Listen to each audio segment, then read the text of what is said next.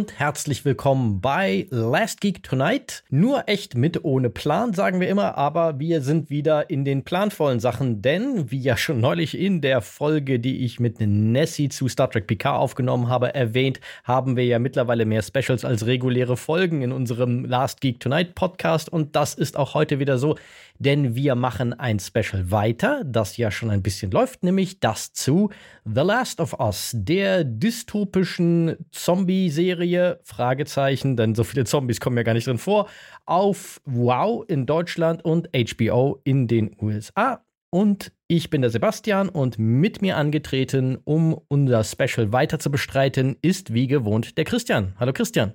Hallo, das war ein ganz komisches Hallo, aber egal. Hallo, ja. Vielleicht singen wir die heutige Folge. Nein, lieber nicht. Also das, zumindest das, in meinem Fall nicht. Das Musical Special von Last of Us gab es noch nicht. Äh, dann müssen sie aber die Zombies reinbringen, denn dann will ich äh, singende Klicker haben, ja. Aber das, das gibt es irgendeinen Film, wo mit, mit singenden und tanzenden Zombies? Das wäre irgendwie auch mal geil, oder? Das hat nicht mal Shaun of the Dead gebracht. Ich habe Jetzt, wo du sagst, witzigerweise das Gefühl, dass es das gibt, aber ich könnte dir nicht sagen, was es ist. Also es ist vermutlich ein völlig falsches Gefühl. Aber es würde mich fast wundern, wenn doch nie jemand auf die Idee gekommen ist, ein Zombie-Musical zu machen. Ich stelle mir das gerade so vor, so Brains. Oder, großartig. Ich meine, es, es gab bereits Pride and Prejudice und Zombies, dann muss es doch wohl auch singende Zombies geben. Hm. Wenn nicht, hm. bringen wir hier vielleicht gerade Leute auf eine Idee, mit der wir eventuell selber was anfangen könnten. Naja, es äh, wäre nicht das erste Mal, dass wir Ideen ausplaudern. Wurscht. Weiter. Ja, äh, wir, wir legen dann einfach diesen Podcast in der Gerichtsverhandlung vor als Beweis, Exakt. dass die Idee unsere war. Besser Exakt. dokumentiert kann es nicht sein. okay, aber kommen wir dazu, warum wir, äh, nicht worum, äh, sondern worüber wir heute konkret reden. Und dies ist ja, das sind die Folgen 6 und 7. Die haben wir uns diesmal herausgepickt. Und das, naja gut, im Endeffekt ist es einfach eine Fortsetzung unseres mittlerweile etablierten Rhythmus, aber es macht auch ein bisschen Sinn, denn diese beiden Folgen könnte man durchaus, wie auch die letzten beiden, wobei ein bisschen anders, wieder als einen abgeschlossenen Story-Arc bezeichnen. Nur, dass der Zusammenhang hier eher auf der Charakterebene aus meiner Sicht besteht, es aber zwei sehr abgeschlossene Geschichten sind. Und deshalb werden wir auch dementsprechend so ein bisschen aufgetrennt darüber reden und die Zusammenhänge werden dann, glaube ich, klar werden. Das heißt, wir reden zwar über Folge 6 und 7, wir fangen jetzt aber mal mit Folge 6 an, mit einer kleinen Zusammenfassung. Und dann reden wir im Anschluss über alles, worüber es sich zu reden lohnt. Und dann kommt erst die Zusammenfassung von Folge 7 und dann reden wir da über alles. Und dann gucken wir nochmal, wie die beiden Folgen zusammenpassen. Klingt das nach einem Plan? Äh, ja, erstaunlich viel Plan für uns, ja, ja. ja wir, wir verleugnen, ja, habe ich ja gerade schon gesagt, wir verleugnen hier unser offizielles Motto, aber das verleugnen wir häufig. Wir sind schon erstaunlich planvoll dafür, dass wir immer behaupten, dass wir keinen Plan haben. Ja, nur echt mit ohne Plan ist ja auch mehr eine Catchphrase als, äh, als echt. eine Mogelpackung sozusagen. Genau. Oh, oh Gottes Willen. Genau.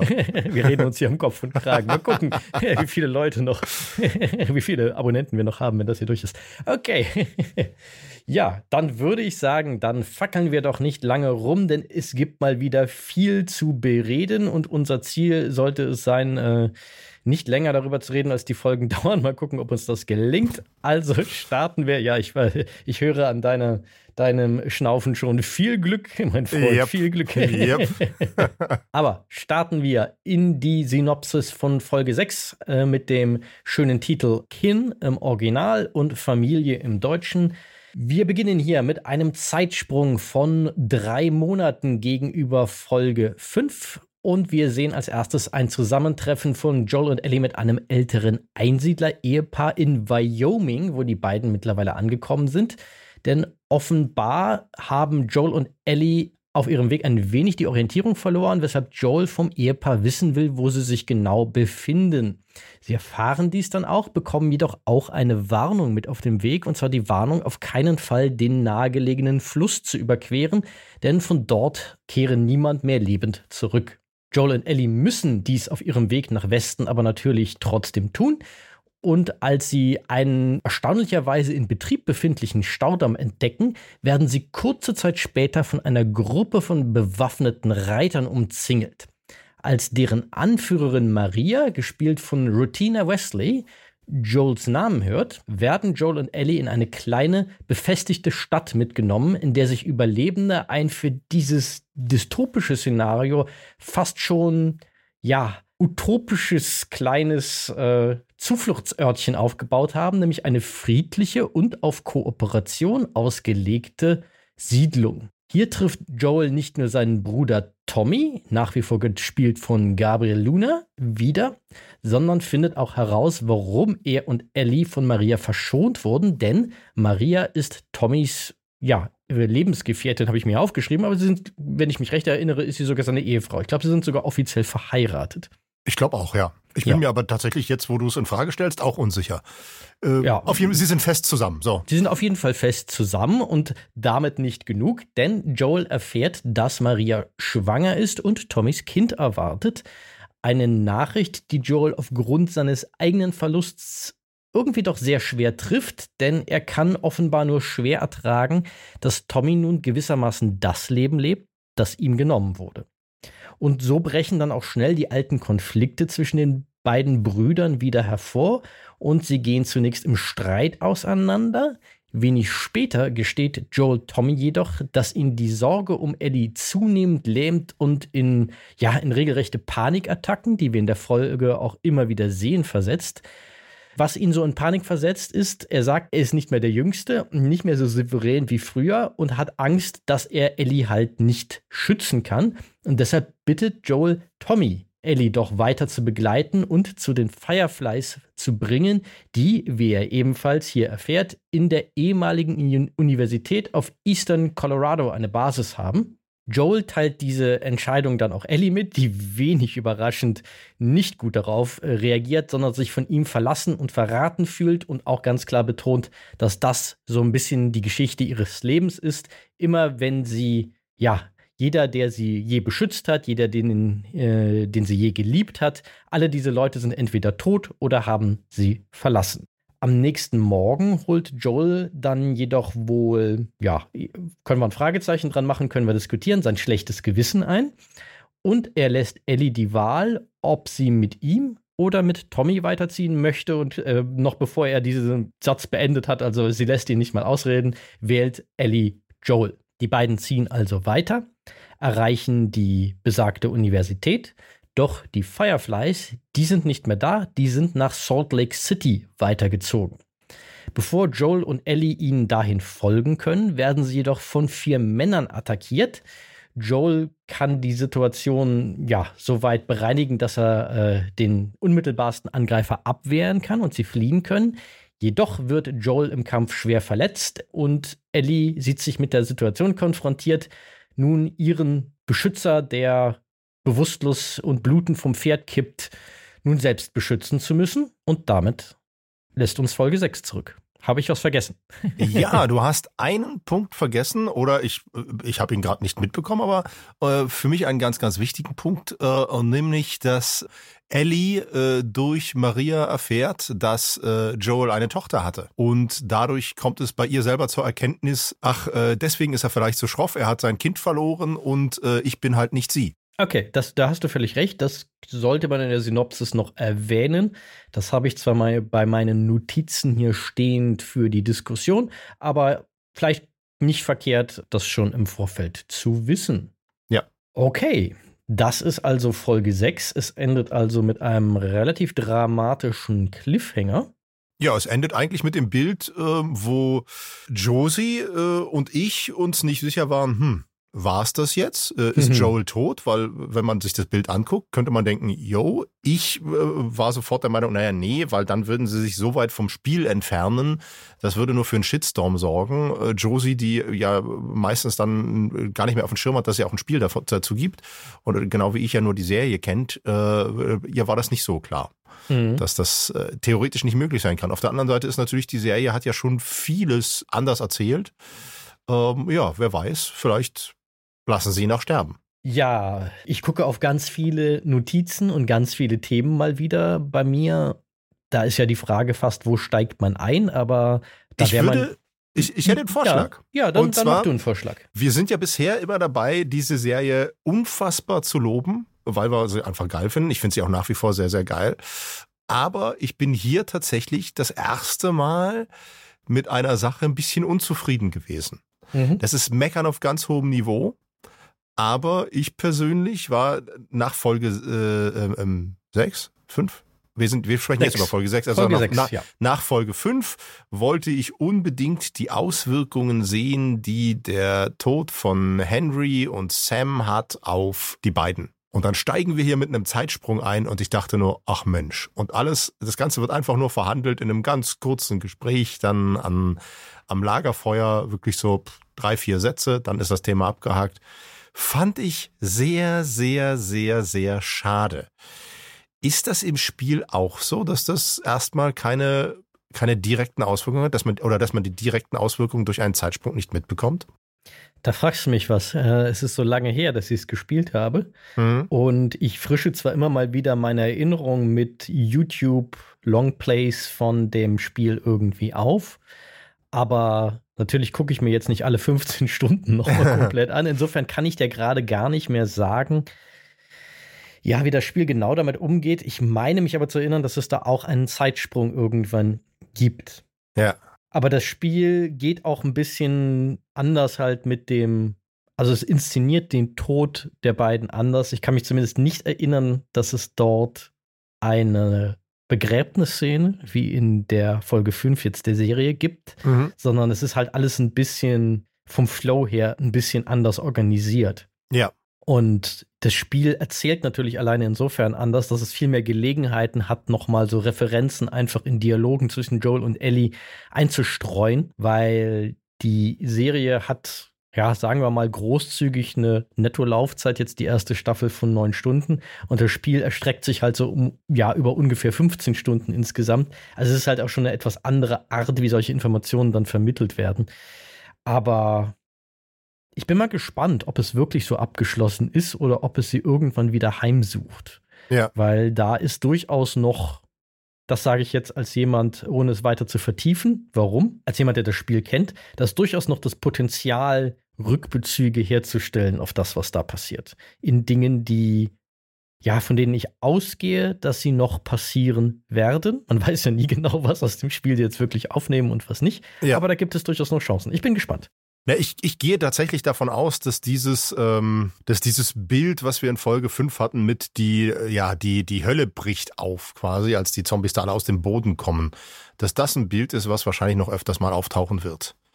Was noch erzählt wird, weil, ähm, ohne jetzt schon zu viel drauf einzugehen, aber da will ich auf jeden Fall mit Folge 7 nochmal drauf zurückkommen, auf diesen Punkt. Mhm. Müssen wir uns mal eine, eine geistige Notiz machen, dass wir nachher darauf zu sprechen kommen auf diesen Punkt. Ja, aber ähm, ja, also das war für mich, ich fand es ein bisschen schade, äh, dass wir da nicht mit ein bisschen mehr psychologischer Tiefenarbeit eingestiegen sind.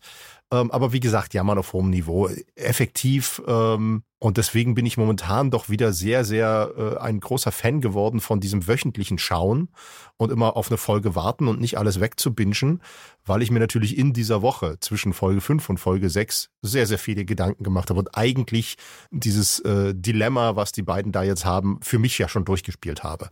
Mhm. Also im Grunde genommen hat sich das alles in meinem Kopf schon abgespielt, diese ganzen Dialoge und Auswirkungen und so weiter und so fort. Von daher, ich hätte sie gerne gesehen, aber es ist nicht schlimm, also nicht wirklich schlimm, dass es nicht so ist. Und vor allen Dingen geht es halt einfach wirklich gut wieder weiter, denn die Reise der beiden ähm, deutet schon ein bisschen was an, was sich in der Serie oder was sich auch in der Folge dann, auch gerade zum Ende hin, ja immer mehr äh, immer mehr äh, zeigt, nämlich auch ein kleiner Rollenwechsel zwischen zwischen ähm, Joel und Ellie. Ja, bevor wir kurz dahin spurten, vielleicht ja. noch kurz eine Anmerkung zu ja. dem Umstand, dass wir da nicht äh, sehen, wie die beiden letztendlich damit umgehen. Die Frage ist halt, sehen wir es im Endeffekt doch, denn es ist ja eigentlich completely in character, also es ist als, äh, entspricht den beiden als Person, dass sie da drei Monate weiterziehen, ohne viel darüber zu reden, weil genau so sind sie ja bisher beide gestrickt. Sie reden über alles Mögliche, aber nie offen über ihre Gefühle. Ja, das stimmt schon. Da hast du, da hast du nicht Unrecht. Da hast du nicht Unrecht. Das und genau, genau das so Thema wird jetzt in äh, Folge 6 nämlich noch super virulent und akut und ein ganz großer Grund, warum es zum Konflikt zwischen Joel und Ellie wiederkommt. Ja, und vielleicht auch ein bisschen zu dem, was du ja vorhin schon gesagt hast, zu diesen Panikattacken, die Joel hat, dieses äh, alles nur in sich hineinfressen und es nicht rauslassen, mhm. was ja dann auch Auswirkungen hat. Ja, hast du, hast du wahrscheinlich nicht Unrecht meine, meine Logik sagt mir, scheiße, das kannst du nicht drei Monate nicht reinfressen, da redest du vorher mal drüber. gerade bei so akuten Auswirkungen. Aber ich glaube, gerade Joel kann das echt gut, so wie er bisher dargestellt wird. Ja, da muss ich ja nur selber in den Spiegel gucken. Ich kann auch gut Sachen in mich reinfressen und einfach nicht drüber reden. Geht auch. Auch das kann ich durchaus ganz gut, aber Joel ist ist, glaube ich, die absolute Hardcore-Version dieses Phänomens, wie er bisher gezeigt wird. Das ist ja. jemand, der kann nicht nur sechs drei Monate, der kann 30 Jahre Dinge in sich reinfressen, ohne ja. darüber zu reden. Und umso stärker ist etwas äh, in dieser Folge, worauf wir mit Sicherheit bald noch zu sprechen kommen. Will ich jetzt noch gar nicht drauf eingehen, äh, kommen wir mit Sicherheit im, im, im Ablauf zu. Ähm, aber ich fand es ganz spannend, dann zu sehen, ähm, äh, nämlich das, was, was, äh, also es wird vorbereitet, das, was Joel dann später sagt, ich bin, äh, ich bin zu alt geworden, um die, um, um, um Ellie zu beschützen, übernimm du sie, bring du sie dahin, was er zu, zu Tommy sagt. Und man sieht es hier schon, als er bei der Nachtwache einschläft und äh, Ellie einfach mal die Wache übernimmt und zwar wirklich auch scheinbar kompetent übernimmt. Ihm sagt, mhm. ja, du hast gesagt, ich soll das machen, das machen, das machen, also habe ich alles gemacht und zack, siehe da, ist alles gut gegangen. Ja. Ja.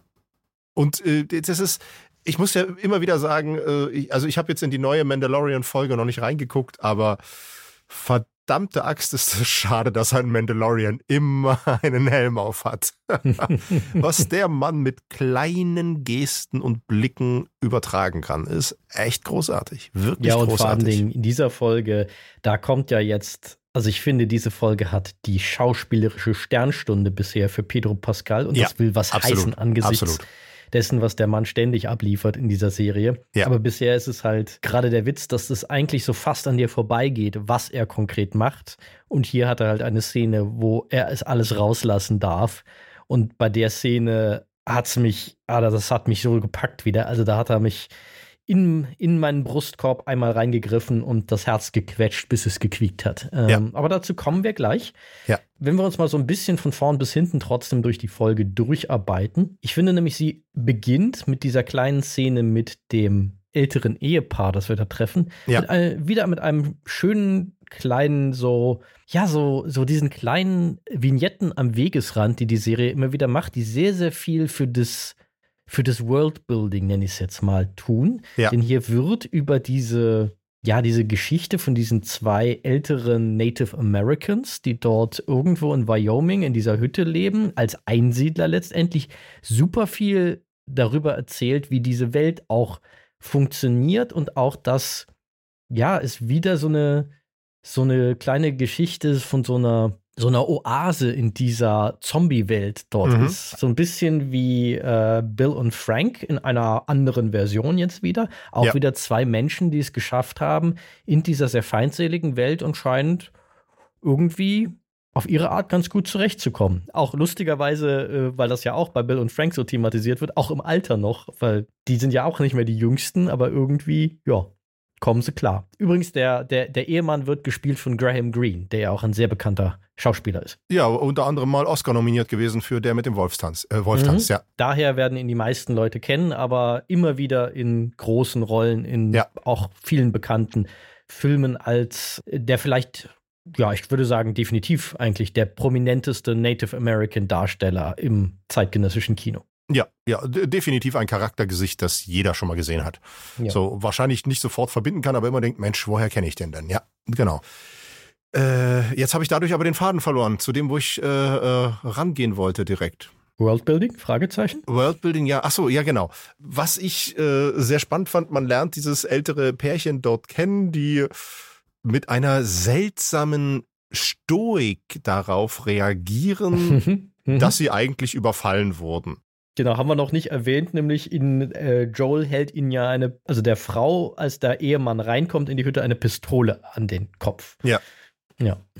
Und beide Und die finden das alle sehr witzig. Also auch die genau. Frau, die lacht sich ja eigentlich scheckig über die Situation. Ja, die finden das eigentlich eher amüsant. Das ist so ein bisschen ja. so nach dem Motto, pff, ist uns doch scheißegal. So als, als hätte ihr Leben vor langer Zeit aufgehört. Es ist wirklich sehr, sehr, sehr, sehr lustig gemacht. Und äh, ich finde auch da, vielleicht habe ich da auch zu viel reingedeutet, aber Joel wirkt leicht irritiert darüber, dass die beiden seine Bedrohung so gar nicht ernst nehmen. Mhm. Aber es hat vielleicht auch ein bisschen was angesichts dessen, was er ja auch will, weil er im Endeffekt ja nach dem Weg fragt ja. und nicht versucht, sie auszurauben. Vielleicht ein bisschen was von, naja, wenn der uns wirklich was zu antun wollte, dann hätte er es längst gemacht. Ich ja. glaube, da sind die einfach schon so abgebrüht, weil die ja auch faktisch seit Jahrzehnten dort leben und überleben, dass wird kein Zufall sein, dass ihnen das gelungen ist. Ja, und da korrigiere mich, wenn ich da jetzt falsch liege, aber in meiner Erinnerung äh, erzählen oder sagen die beiden auch äh, in einem Nebensatz, dass sie sogar schon vor der Zombie-Apokalypse so gelebt haben. Ja, genau, genau. Sie, die waren also schon vorher Einsiedler und wollten mit der Welt da draußen nichts mehr zu tun haben. Also das heißt, effektiv hat sich eigentlich für die beiden nichts geändert. Nee, das, mit der Zombie-Apokalypse. Ich, ich glaube, das ist auch der ironische, ironische Punkt, den die Autoren dort machen, dass das ja. für die beiden einfach auch egal ist. Ja. Völlig, völlig wurscht, wie wahnsinnig die Welt wird. Wir leben hier und essen Hasen, die wir gerade gefangen haben. Ja. Genau. Die Welt war vorher schon bekloppt und nicht nach unserem Geschmack und insofern, ja, alles ja. wie gehabt. Ja.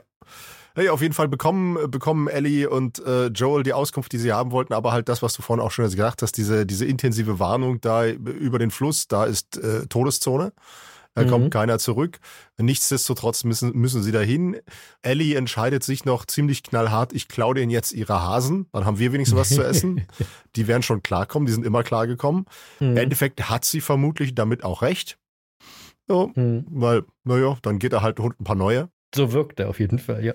so wirkt er auf jeden Fall. Ich glaube auch, wenn der wird wahrscheinlich aus dem Fenster gucken und sagen, ah, hat die Hasen mitgenommen. Naja, egal. So. Also, zumindest mein Eindruck. Ja, und sie gehen weiter und äh, trotz dieser Ansagen, äh, ja, verlaufen sie sich effektiv und kommen nochmal an einen zweiten Fluss und sind sich dann nicht sicher, ja, welcher ist denn jetzt der Todesfluss? Hm, gute Frage.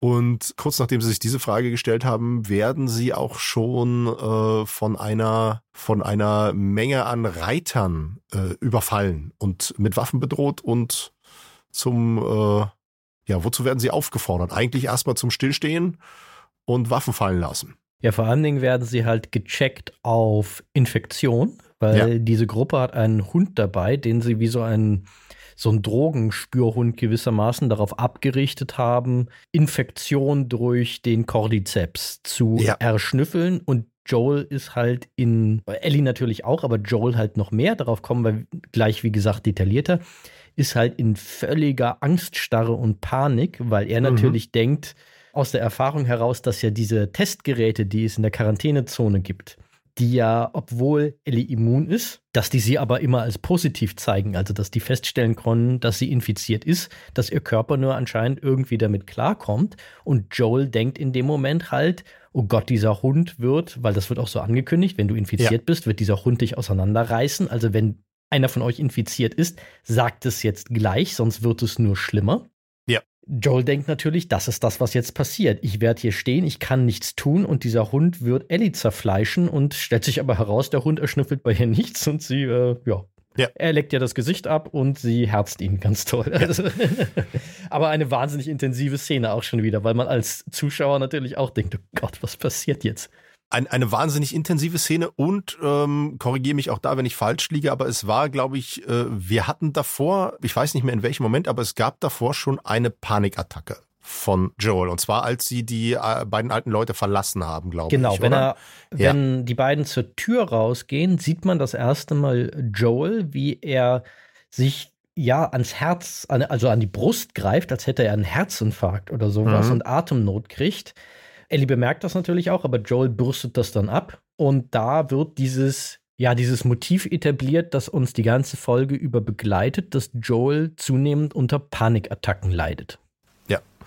Ähm, das ist ja etwas, was ich selber sehr gut kenne und damit hatte ich selber sehr, sehr, sehr, sehr lange, sehr intensiv zu tun. Deswegen war auch, als das das erste Mal da eingeblendet wurde oder als er das das erste Mal da hatte, dachte ich sofort, oh, okay, das ähm, könnte einiges verändern. Mhm. Und ich habe mich dann tatsächlich in der Szene mit dem Hund gefragt, okay, wird er es überwinden? Wird er zur Knarre greifen, den Hund erschießen? Ähm, aber auf der anderen Seite, wenn er das macht, wie kommen sie aus der Nummer wieder raus? Das macht überhaupt keinen Sinn. äh, weil er kann nicht alle Reiter erschießen. Dazu ist er nicht in der Lage.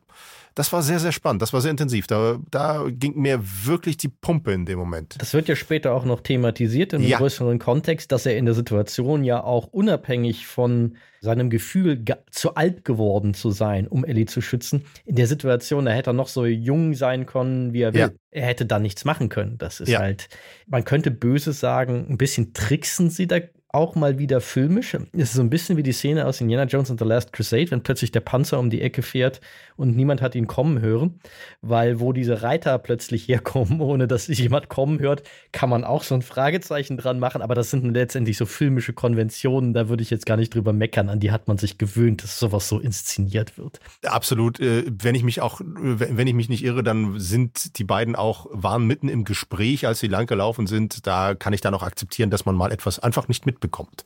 So, also na, natürlich sind die plötzlich über den Hügel geritten und waren vorher nicht zu hören, ja, aber. Aber dass Joel ja auf einer Seite zum Beispiel schon stark schwerhörig ist, haben sie ja, ja schon etabliert, ja, ja. Absolut. Von daher, also das, das habe ich tatsächlich wenig, wenig problematisch empfunden. Nein, das ich auch nicht, ist viel mehr hinterher irgendwie auf, als ich so drüber nachgedacht habe. Hm, ja. Na, die kamen aber schon ganz schön aus dem Nichts, so ganz schön leise Pferde. ja.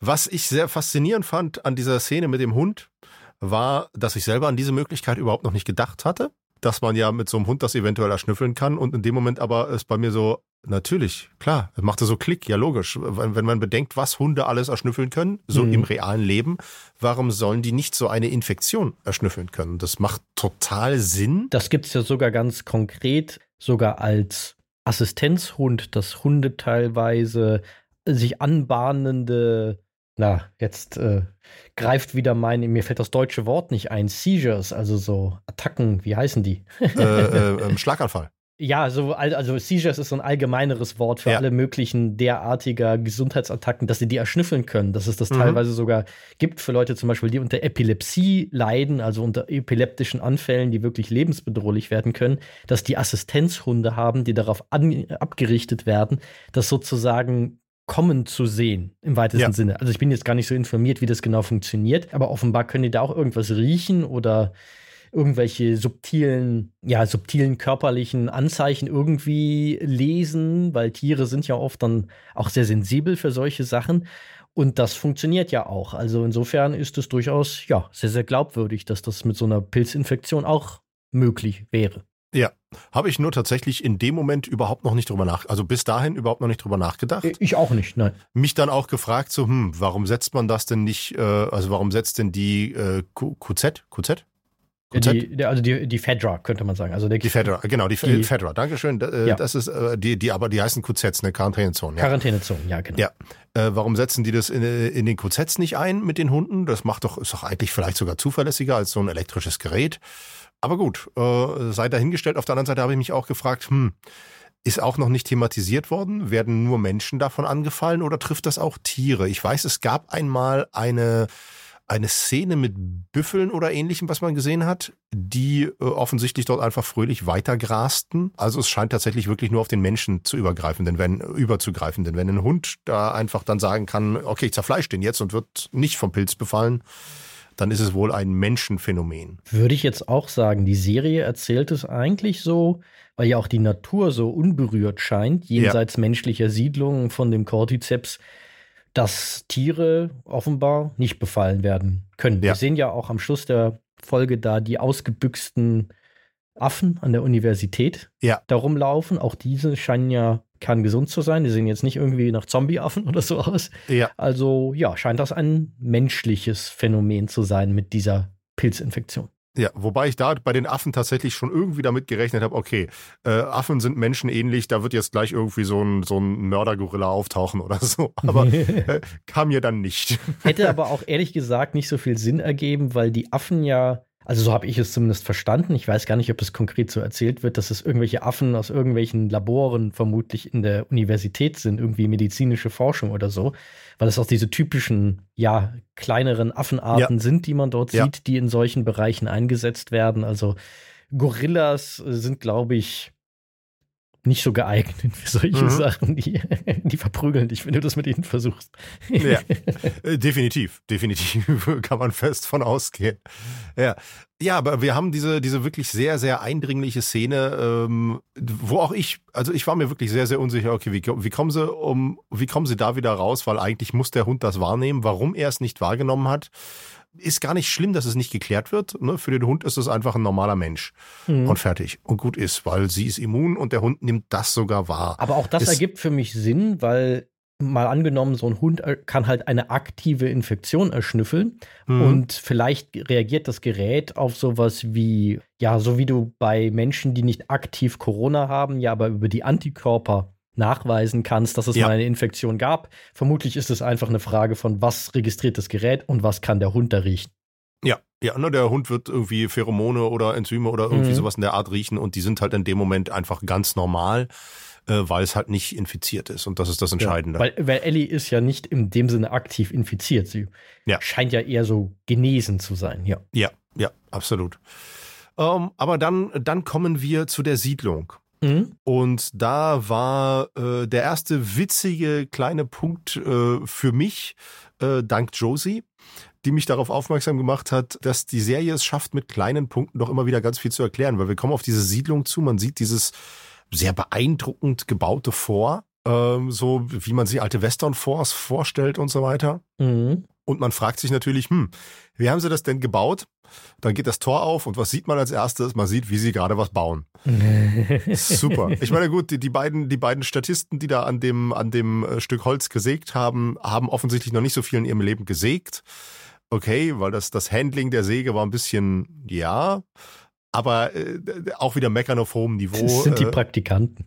Genau, genau, meckern auf hohem Niveau. Knapp Man sieht off, off Camera steht der, der, der Baumeister und äh, klatscht dich gerade die Hand an die Stirn, weil seine beiden nutzlosen Praktikanten schon wieder Scheiße bauen.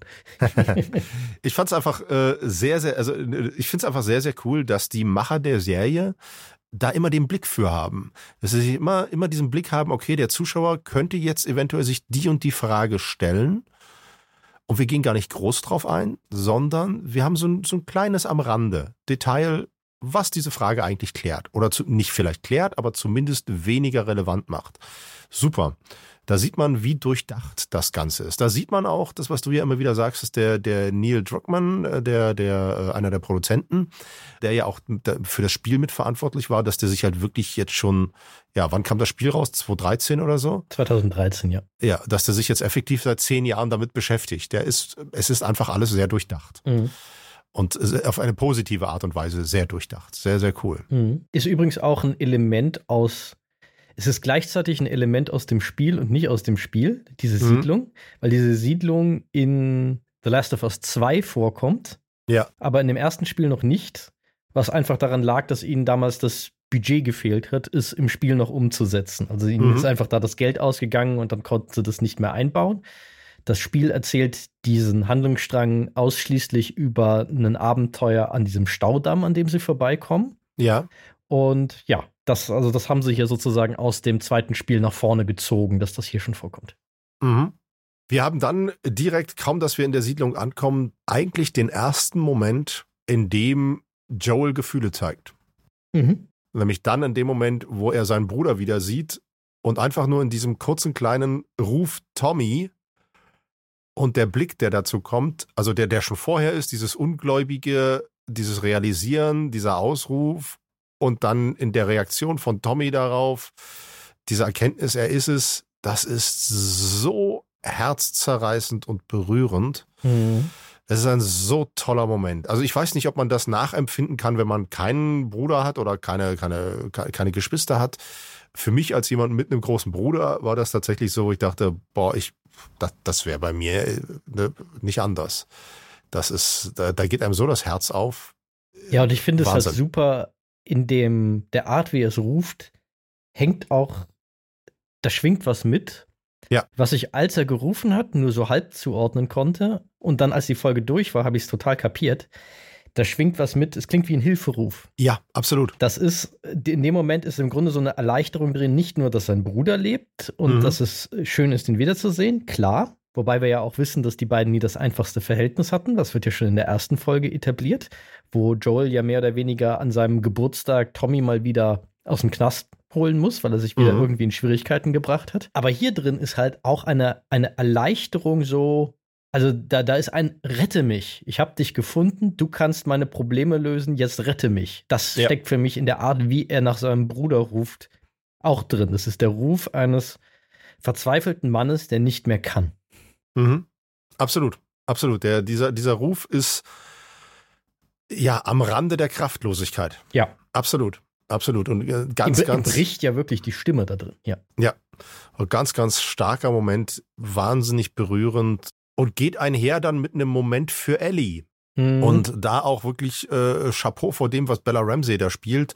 Ähm, die, die, auch in, in diesem Moment dort ohne zu reden, einfach nur über Blicke, über Realisation so viel hineinzulegen, so viel auch mehrdeutiges hineinzulegen, Wahnsinn, denn man kann, man kann ihre Reaktion darauf sowohl als, als Eifersucht deuten, weil da tritt jetzt jemand anderes in Joels Leben, der offensichtlich Joel mehr bedeutet als sie, ähm, der überhaupt Joel was bedeutet. Es, ihr ist ja noch nicht klar, dass sie Joel mittlerweile was bedeutet. Und vor allem, der halt dort zeigt, dass diese Person ihm was bedeutet. Ja. Das, was Ellie ja immer vorenthalten wird bis hierhin. Ja, ja, und auch äh, in gewisser Weise steckt in ihrem Blick auch diese ja, diese Angst drin, dass es das jetzt war, dass sie jetzt wieder alleine ist. Also das, das, das ist irre viel, was dieser kurze kleine Moment, als sie da an dem Vorankommen erzählt, an Zwischenmenschlichem. Das ist sehr, sehr, sehr, sehr cool. Das mhm. ist, das ist ja, das sind ja irgendwie 30 Sekunden und man erfährt, man, man erfährt über die Figuren, über ihr Verhältnis zueinander, über ihr Verhältnis zu sich selbst. Wahnsinnig, wahnsinnig viel. Nur über diesen, diesen kurzen Augenblick. Und ähm, dann kommt es, finde ich, mein Highlight bisher, was Humor betrifft. Äh, weil äh, man muss ja dazu sagen, Last of Us ist jetzt nicht unbedingt die witzigste Serie der Welt. Sie sie, sie, sie also ich finde immer wieder, da sind äh, erheiternde Momente da drin. Also das, das schafft die Serie meiner Meinung nach sehr gut. Dieses ähm, Kreieren von Fallhöhen, in dem mhm. es immer wieder leichte Momente gibt, was immer wieder äh, durch die Dialoge der beiden kommt, durch durch äh, Joel und Ellie, die ja auch hat so ein bisschen was von von äh, Road Buddy Movie, so die zwei besten Kumpel, die sich gegenseitig immer ein bisschen behaken. Mhm. Ähm, und äh, durch die blöden Witze, die da auch immer wieder reinkommen und so weiter, ähm, ist es immer wieder ganz witzig. Aber die witzigsten Momente äh, sind immer in Situationen, wo es eigentlich gar nicht witzig sein soll. Ne, wir erinnern uns an Folge drei mit dem Spruch mit den äh, Nazis, die äh, die ganze Welt regieren. äh, der schon super war, aber hier kommt jetzt meiner Meinung nach in dieser Folge äh, noch ein Spruch, der das Ganze toppt, nämlich das Thema Kommunismus und die Reaktion sowohl von äh, Joel als auch vor allem Tommy darauf, als nämlich äh, äh, Maria, die Frau von Tommy, sagt so, ja, wir leben hier in einer Kommune und, und Ellie ist es, glaube ich, die dann irgendwie sagt, ach, habt ihr hier sowas wie Kommunismus? Und äh, Tommy, typisch Amerikaner, sofort sagt, um Gottes Willen, nein, das ist doch kein Kommunismus hier. Ne? Und Maria einfach sagt, na doch, man kann schon sagen, dass das eine Art Kommunismus ist, was wir hier machen. Und wir leben in der Kommune, wir teilen alles miteinander. Doch, doch, ist schon Kommunismus. Und er bleibt erstmal erschrocken stehen, weil auf die Idee ist er noch nie gekommen, dass das ja Kommunismus sein könnte. Und ja, weil das, das ist ja immer etwas, was uns hier in unserem. In, das, das, Ding ist, das Ding ist, ich muss mir die Szene jetzt, glaube ich, nach der Aufnahme nochmal annehmen, äh, ja. anschauen. Ja. Weil ich erinnere mich da tatsächlich drum, umgekehrt drum dran, dass äh, Maria das zunächst zurückweist und Tommy derjenige ist, der das so völlig schon verinnerlicht hat, dass das so ist. Spannend. bin ich mal ich gespannt, wer von uns beiden richtig da, da, bin, da bin ich auch gespannt. Vielleicht rede ich auch gerade völligen Dumpf. Ich meine, ich habe irgendwie voll im, im Kopf, dass äh, Maria das so, ja, das kann man so nicht nennen, sagt und Tommy, also auch gar keine so extreme Reaktion, aber es ist halt nicht so richtig. Und Tommy derjenige ist, doch, doch, man kann uns schon Kommunisten nennen. ich habe es komplett umgekehrt, also genau umgekehrt Erinnerung. Maria ist doch die, die weitergeht und Tommy ist doch der, der stehen bleibt.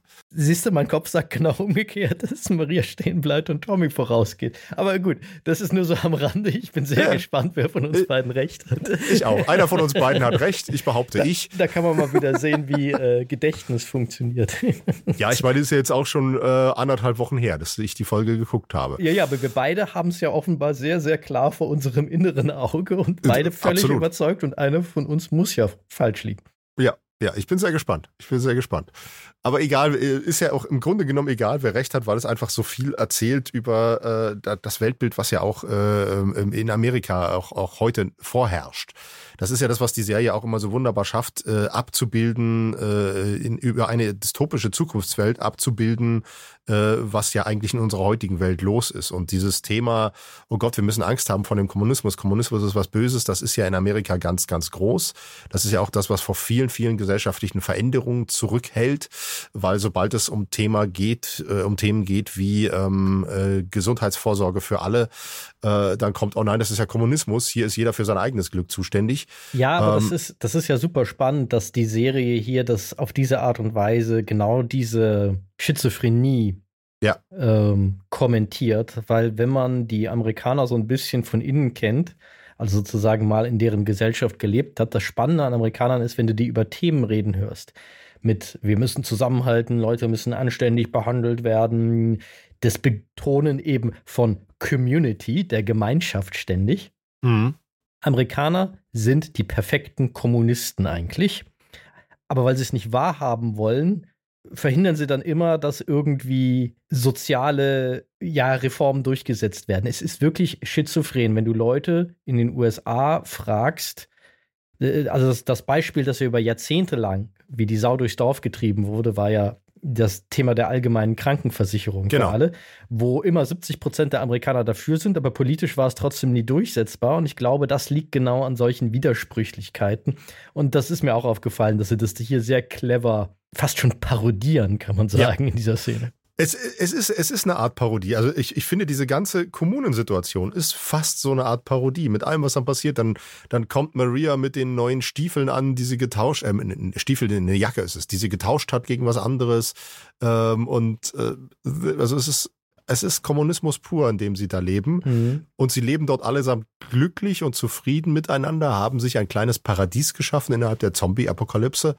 Und es braucht aber erst eine Zombie-Apokalypse, damit sie einsehen, dass das doch vernünftig ist. Das finde ich sehr, sehr lustig. Ja, wobei das Lustige halt ist, dass gerade in Kleinstädten, die sind oft wahnsinnig kommunistisch eigentlich organisiert, wenn man böse ist. Ich glaube, das ist auch der, der Meta-Kommentar, weil ja. gerade dieser Community-Gedanke und äh, was an die, die Gemeinschaft zurückgeben und so weiter, der ist in den USA gerade im ländlich-städtischen, kleinstädtischen Bereich wahnsinnig ausgeprägt. Aber wenn du sie halt genau diese Reaktion, wenn du diese mal darauf hinweisen würdest, dass das sozialistische bis kommunistische Züge hat, Kommunismus ist jetzt ein großes Wort, aber zumindest mhm. sehr sozialistische Züge, dieses, das müssen wir regeln und das müssen wir regeln und da sind Amerikaner nämlich auch oft ganz groß drin. Boah, dann hast du aber Ärger an der Backe. Das ist halt extrem lustig. Ja. Ja, ja. Hat dieses Thema im Spiel auch eine Rolle gespielt? Du hast ja schon gesagt, dass im Spiel äh, war dieser Handlungsstrang am, äh, mir fällt der Name nicht ein, äh, der Begriff nicht ein nicht Wasserfall, nein, äh, am Staudamm. Am Staudamm, er hat das, ja, am, Stau, genau. hat das am Staudamm gespielt. Ähm, haben Sie dieses Thema äh, auch da drin gehabt oder haben Sie das in der, im Spiel komplett außen vor gelassen? Nee, im Spiel kommt das meines, also wie gesagt, hier Disclaimer, es ist ein bisschen her, dass ich es gespielt habe und wenn ich ein bisschen sage, meine ich viele Jahre. ja. Aber ich meine nicht, aber sie haben halt auch nicht die Gelegenheit, eigentlich das unterzubringen, weil sie da, wie gesagt, so ein bisschen widerwillig auf Tell, Don't Show ja. verfallen mussten und du diese Kom Kommune ja nie erlebst. Ja. Und dementsprechend war das da, glaube ich, auch kein großes Thema. Inwiefern hat denn äh, im Spiel dieser Gedanke von Joel eine Rolle gespielt mit Ich bin zu alt, mein Bruder muss das übernehmen? Überhaupt nicht. Überhaupt nicht, okay. Überhaupt nicht, nein. Also das, das Thema kommt so in der Form nicht vor, was mhm. ja auch einfach ja, ich glaube, clever ist, dass sie es dort nicht reingebracht haben. Also ich glaube auch, dass das, ich gehe fast davon aus, dass das ein Gedanke ist, den der Craig Mason nachträglich da reingebracht hat, dass der nicht von dem Druckmann kam. Ja. Und ich finde es auch gut, dass sie ihn in dem Spiel nicht reingebracht haben, beziehungsweise wenn sie ihn reingebracht hätten, hätte das Spiel anders funktionieren müssen. Denn es wäre ein klassischer Fall von, äh, das ist ja das schöne Wort, das es mittlerweile dafür gibt, extremer ludonarrativer Dissonanz, also einer eines Konfliktes von dem, was du spielst, was das Spiel dir mhm. aber erzählen will, gewesen wäre, wenn du da als Joel reinweise, äh, also total souverän, reinweise äh, Banditen, Kannibalen, Zombies und so weiter abschlachtest Und dann erzählt aber die Spielfigur, ich fühle mich all dem nicht mehr gewachsen. Und du aber ja. so denkst so, das ist Nummer 72 den ich da gerade ums Eck gebracht habe. Ich glaube, ja. ich bin dem ganz gut gewachsen. und diesen Fehler machen ja viele Spiele, dass ihre Erzählung nicht zu ihrem Gameplay passt. Ja. Und das macht The Last of Us an der Stelle nicht tatsächlich. Aber das ist eine Diskussion, die greifen wir wieder auf, wenn die erste Staffel durch ist. Mhm. Inwiefern das in dem, der Serie jetzt wieder gespiegelt wird. The Last of Us greift das, die Tatsache, dass Joel und auch Ellie relativ viele Leute dort um die Ecke bringen, erzählerisch auf und das nicht ganz unclever. Aber wie gesagt, das, das diskutieren wir, wenn die Serie durch ist. Ja. Weil sonst Wobei, kommen wir womöglich ins Spoiler-Territorium. Ja, ja, ja. Äh, das, ich will ja auch gar nicht gespoilert werden. Ich äh, freue mich ja jedes Mal, äh, dass ich überhaupt keine Ahnung habe, was in der Folge passiert.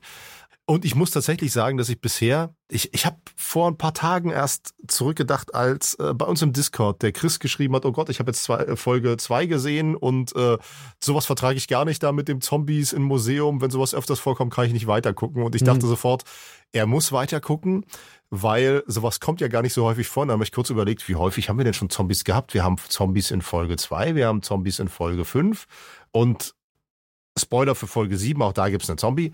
Ähm, aber Folge 6 ist eben wieder komplett zombiefrei. Folge, ja, aber ich glaube, das sind auch alle Zombies, die wir gesehen haben. Und also gut, natürlich haben wir Folge 1, als die Apokalypse losgeht, ja, klar. Also von daher haben wir bisher, glaube ich, vier von sieben Folgen kommen überhaupt Zombies vor. Ja, also es bleibt dabei, das ist die zombie-ärmste Zombie-Serie ever. Ja. Und genau deshalb liebe ich sie. Weil das halt, Exakt. Die, die Zombies sind hier ein Szenario und nur selten Plotpoint. Exakt. Aber auch darüber hinaus für diese sehr gewalttätige, brutale Welt, die dort erzählt wird. Finde ich auch, hält sich die Serie bisher, was Gewalt betrifft, sehr zurück. Auch dieses äh, äh, äh, Joel und Ellie äh, bringen so viele Leute um auf dem Weg, habe ich bisher noch gar nicht so empfunden. Also vielleicht ändert sich da noch was, aber bisher ist es ja tatsächlich effektiv immer eine Selbstverteidigung. Sie machen nur, also es kommt nur zu Gewalt von Joel und Ellie aus, wenn es um Selbstverteidigung geht. Ne? In der ersten Folge der, der, der Cop, den er da äh, erschlagen muss, dann ähm, in, in, in Folge vier die Leute, die sie da angreifen in Kansas City, äh, gleich, gleiche wie in Folge fünf, wo er auch dem alten Mann dann noch die Chance gibt, Mensch, leg einfach die Waffe weg, das muss jetzt nicht so enden. Äh, also in der Serie wird Joel sehr, sehr mild dargestellt und als jemand, der nur in Notwehr tötet. Und da bin ich jetzt sehr gespannt auf das, was in dieser Folge immer wieder angedeutet wird, was auch schon davor immer wieder angedeutet wurde. Und mittlerweile bin ich wahnsinnig neugierig darauf und hoffe, dass das mal passieren wird. Nämlich das, was immer erzählt wird, wir waren, also ne, er, sein Bruder und ähm, Tess wir haben so viel, ja quasi Unrecht getan. Wir haben so viele Menschen umgebracht, wir haben so viel Schlechtes getan. Wir sind eigentlich schlechte Menschen mit so einem gewissen Schuldgefühl mhm. auch dabei. Und da bin ich sehr gespannt, ob das mal erzählt wird, was Joel und sein Gefolge da verbrochen haben oder ob das immer nur so dunkel im Hintergrund bleibt. Denn bisher verrät mir die Serie, also bisher ist Joel eigentlich der klassische Held in dieser Serie der, der, der eigentlich nur zu Gewalt greift, wenn es nötig ist und ansonsten nicht. Ja, wobei ist halt die Frage, brauchen wir wirklich darüber noch mehr zu wissen, als uns jetzt schon erzählt wurde? Weil in Folge. Wir brauchen es nicht, aber ich bin neugierig. In Folge 4 sagt ja Joel sehr klar irgendwie, dass er die Falle auch kommen sieht, weil er auch solche Fallen gestellt hat. Und jetzt in Folge 6 wird ja über das, was Maria Ellie erzählt, thematisiert, und auch über dieses Gespräch zwischen Joel und Tommy, dass sie früher offenbar Banditen waren, also sie ja. Leute überfallen und teilweise auch umgebracht haben, um ja. vermutlich lebensnotwendige Güter zu bekommen.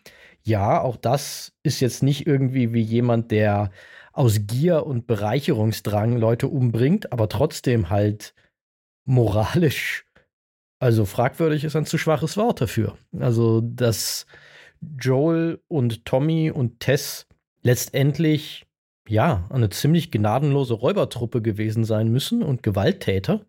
Das finde ich, da macht die Serie eigentlich kein echtes Fragezeichen mehr drin. Äh, absolut nicht, gebe ich dir, gebe ich dir recht. Aber und, ich und die beiden sind ja auch Drogenhändler, wird ja auch thematisiert. Die sind ja auch in der QZ, sind ja äh, Joel und Tess nun keine äh, gut angepassten Mitglieder der Gesellschaft, um es mal so auszudrücken. Das ist, das ist richtig. Ich wäre trotzdem, äh, die Serie arbeitet ja viel mit Rückblenden. Mhm. Kommen wir ja in Folge 7 noch zu, äh, hatten wir ja Folge 3, war ja eigentlich eine effektiv eine komplette Rückblende und so weiter. Und ich fände spannend, da auch mal eine komplett andere Farbe von Joel zu sehen, als wir sie bisher haben. Auch vielleicht nochmal mit Tess eine Rückblende zu haben, auch, auch äh, die Darstellerin nochmal zu sehen, auch vielleicht Tommy nochmal anders beleuchtet zu sehen. Denn äh, bisher von dem, was ich sehe, also bisher höre ich nur davon, ich sehe aber etwas anderes und das ist ein bisschen ja, schade. Ich, also ich, ich fände es spannend. Ich fände es auch schauspielerisch herausfordernd. Aber ich glaube, dass das dem folgt, was du ja im Grunde selbst auch gerade gesagt hast, nämlich, dass die Serie nicht dazu neigt, exzessiv Gewalt darzustellen, mhm. dass das im Grunde in die gleiche Kerbe schlägt, dass das ja. etwas ist, woran die Macher nur bedingten Interesse haben, das zu visualisieren, denn auch wenn extreme Gewalttaten passieren in dieser Serie, sie geht damit ja anders um, als andere HBO-Serien oft damit umgegangen sind, allen voran ja. natürlich Game of Thrones, das kein zerplatzenden, zertrümmerten Schädel, keine Schnittwunde, keine Widerlichkeit, kein Abschneiden von Körperteilen ausgelassen hat, da voll mit der Kamera draufzuhalten und das Prosthetics-Team mit ganz viel Kunstblut nach vorne zu schicken und anderen Ekeleien. Und The Last of Us macht das ja nicht. Wenn ja. meistens wird Gewalt, du siehst sie so, die Art, wie man es vielleicht beschreiben könnte, aus dem Augenwinkel. Du mhm. siehst dann drei Frames wirklich harte Sachen, aber so kurz, dass es so ein bisschen die Idee verkauft. Mhm aber es nicht wirklich ausgespielt wird oder halt auch die Szene da mit dem, dem, dem Arzt, der in Folge 5 erschossen wird, dass das komplett offscreen passiert. Ja. Die Serie hat kein Splatter-Bedürfnis. Ja, hat sie ja auch nicht in den Zombie-Szenen, die vorkommen. Das ist Nö, auch, auch generell auch, nicht. Ja, auch, auch, wie man, auch wie man sich der Zombies entledigt, ist ja auch erstaunlich unblutig. Ne? Normalerweise würde man rechnen, so man schießt ihn in den Kopf und der Kopf explodiert. Nö, ist hier nicht so. Krasse Gewalt wird erzählt, aber immer über die Auslassung und ja. mit dem Bewusstsein, dass das, was du dir vorstellst, eh schlimmer ist als das, was du zeigen kannst. Ja. Insofern passt das für mich auch, dass die schlimmsten Exzesse von Joel, also für mich muss man die nicht darstellen. Das, das passt für mich so. Nein, nein, wie, wie, gesagt, man muss es nicht, aber ich bin, ich wäre neugierig. Mich würde es interessieren, äh, einfach in der Rückblende da irgendwas zu sehen. Aber es, es, wird, es wird nicht fehlen. Genau, es wäre für mich fast ein bisschen Verschwendung von Screentime, weil ich glaube, sie haben spannendere Dinge über die Jetztzeit zu erzählen mhm. als, als das. Und es passt, ja. wie gesagt, für mich total in dieses Schema. Diese Serie ist an zwischenmenschlichen Dingen interessiert und nicht an Gewalt. Natürlich erzählt es was über die Charaktere, keine Frage, in diesem Fall die Gewalt, aber ich glaube, da da hat die einfach andere Prioritäten. Und auch andere ja. Prioritäten als das Spiel, das schon sehr gewalttätig ist. Mhm. Aber das ist eine perfekte Überleitung, äh, das Thema, dass äh, die Serie interessiert ist an Zwischenmenschlichen. Mhm. Äh, nämlich zur, ja, finde ich bisher neben Folge 3 berührendsten und schauspielerisch stärksten Szene. Dem Gespräch zwischen Joel und Tommy, was für mich wirklich also das hat mich wahnsinnig berührt. Mhm. Also zum, zum einen, äh, es fängt, also das, wir haben zwei Gespräche. Wir haben einmal ein, ein Streitgespräch, als äh, Joel erfährt, dass äh, Tommy Vater wird und da nicht wirklich positiv darauf reagiert. Ganz im Gegenteil, effektiv eifersüchtig darauf reagiert und die beiden sich eigentlich verstreiten. Und wenn ich mich jetzt nicht irre, Joel auch sagt, wir werden bald wieder abreisen und bist uns hier los. Ja. So, und dann gibt es nicht lange danach eine zweite Szene. Ich glaube, auch kurz darauf hat, hat äh, Joel wieder eine Panikattacke. Auf jeden Fall, er hat ja, er hat zwei oder drei Stück in, in, in der Folge. Mhm. Oder er hat dann nochmal eine. Und dann gibt es am Abend ein Gespräch zwischen Joel und Tommy. Tommy ist eigentlich der Verursacher des Gespräches, denn er sucht Joel auf, bringt ihm Stiefel, genau da kommen jetzt die Stiefel ins Spiel, bringt ihm neue Stiefel vorbei und will mit ihm das Gespräch suchen, um doch irgendwie da friedlich auseinanderzugehen. Und da haben wir das erste Mal tatsächlich die Situation, dass Joel sich öffnet, dass Joel jemand anderen und auch den Zuschauer an seiner Gefühlswelt teilhaben lässt. Und das ist wahnsinnig berührend und wahnsinnig gut gespielt. Mhm. Es ist sowohl fantastisch gespielt von dem, was Pedro Pascal da macht, als auch von den Reaktionen, die Gabriel Luna darauf spielt, denn man sieht auch, dass das für Tommy etwas völlig Neues an Joel ist. dass er das auch in, ich habe keine Ahnung, wie alt Tommy ist, äh, aber auch er hat seinen Bruder noch nie so erlebt, so offen, so verletzlich, so angreifbar. Mhm. Ähm, das kennt er nicht und das ist, äh, das ist, das ist wahnsinnig gut, wahnsinnig gut. Ja, ja, das ist, äh, das war das auch, was ich meinte, als ich vorhin von Pedro Pascals schauspielerischer Sternstunde bisher in dieser Serie gesprochen habe, ja. weil diese blanke Verzweiflung darüber, dass er sagt, also dass er im Grunde, ja, äh, seinem Bruder schüttet er ja das Herz aus, mhm. aber selbst da, man merkt, wie schwer es ihm fällt, einfach auszusprechen, verdammt nochmal, ich liebe dieses kleine Mädchen mittlerweile, als wäre sie meine eigene Tochter. Ja. Und ich möchte, dass ihr nichts passiert. Und darüber eben, über dieses, ich kann sie nicht beschützen, mhm. gesteht er es im Endeffekt. Aber man merkt, wie krass gehemmt er dort ist, diese Gefühle zuzulassen, dass selbst dort er es darüber erzählt, also dass er seinem Bruder darüber beichtet, dass er sagt, oh Gott, ich glaube, ich werde zu alt, ich kann das nicht mehr und so weiter und ich werde äh, werd sie umbringen und das geht nicht und so weiter.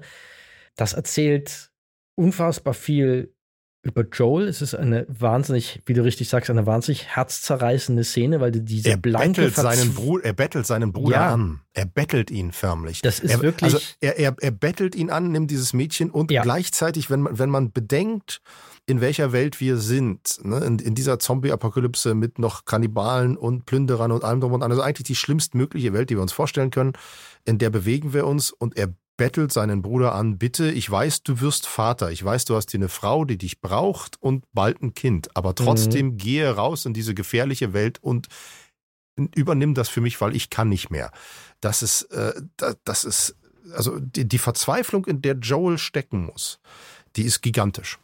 Ja, und um das ist, glaube ich, so eine, eine es ist, glaube ich, eine Verzweiflung auf zwei Ebenen, weil es ist zum einen wirklich auch das, was er ausspricht, nämlich, dass er Angst hat, dass er Joel, äh, Joel sag schon, dass er Ellie nicht schützen kann und dass er mhm. sie umbringen wird, also natürlich im übertragenen Sinne. Ja. Aber ich glaube, es ist auch eine Verzweiflung, da war, also eine Angst davor, diese Gefühle zuzulassen. Weil es gibt ja auch eine Szene, ich kann jetzt leider gerade gar nicht mehr aus dem Gedächtnis sagen, ob die davor oder danach ist, wo er abends durch die Stadt geht und von hinten so ein Mädchen sieht, das so, so eine, so ja. ein, auch so ein Afro-Lockenkopf wie seine Tochter hat und äh, dann im Grunde in dem Moment wohl denkt, also es ist so eine Assoziation zu seiner Tochter, so nach dem Motto, das könnte meine Enkelin sein, wenn meine Tochter noch leben würde. Das scheint die Assoziation zu sein.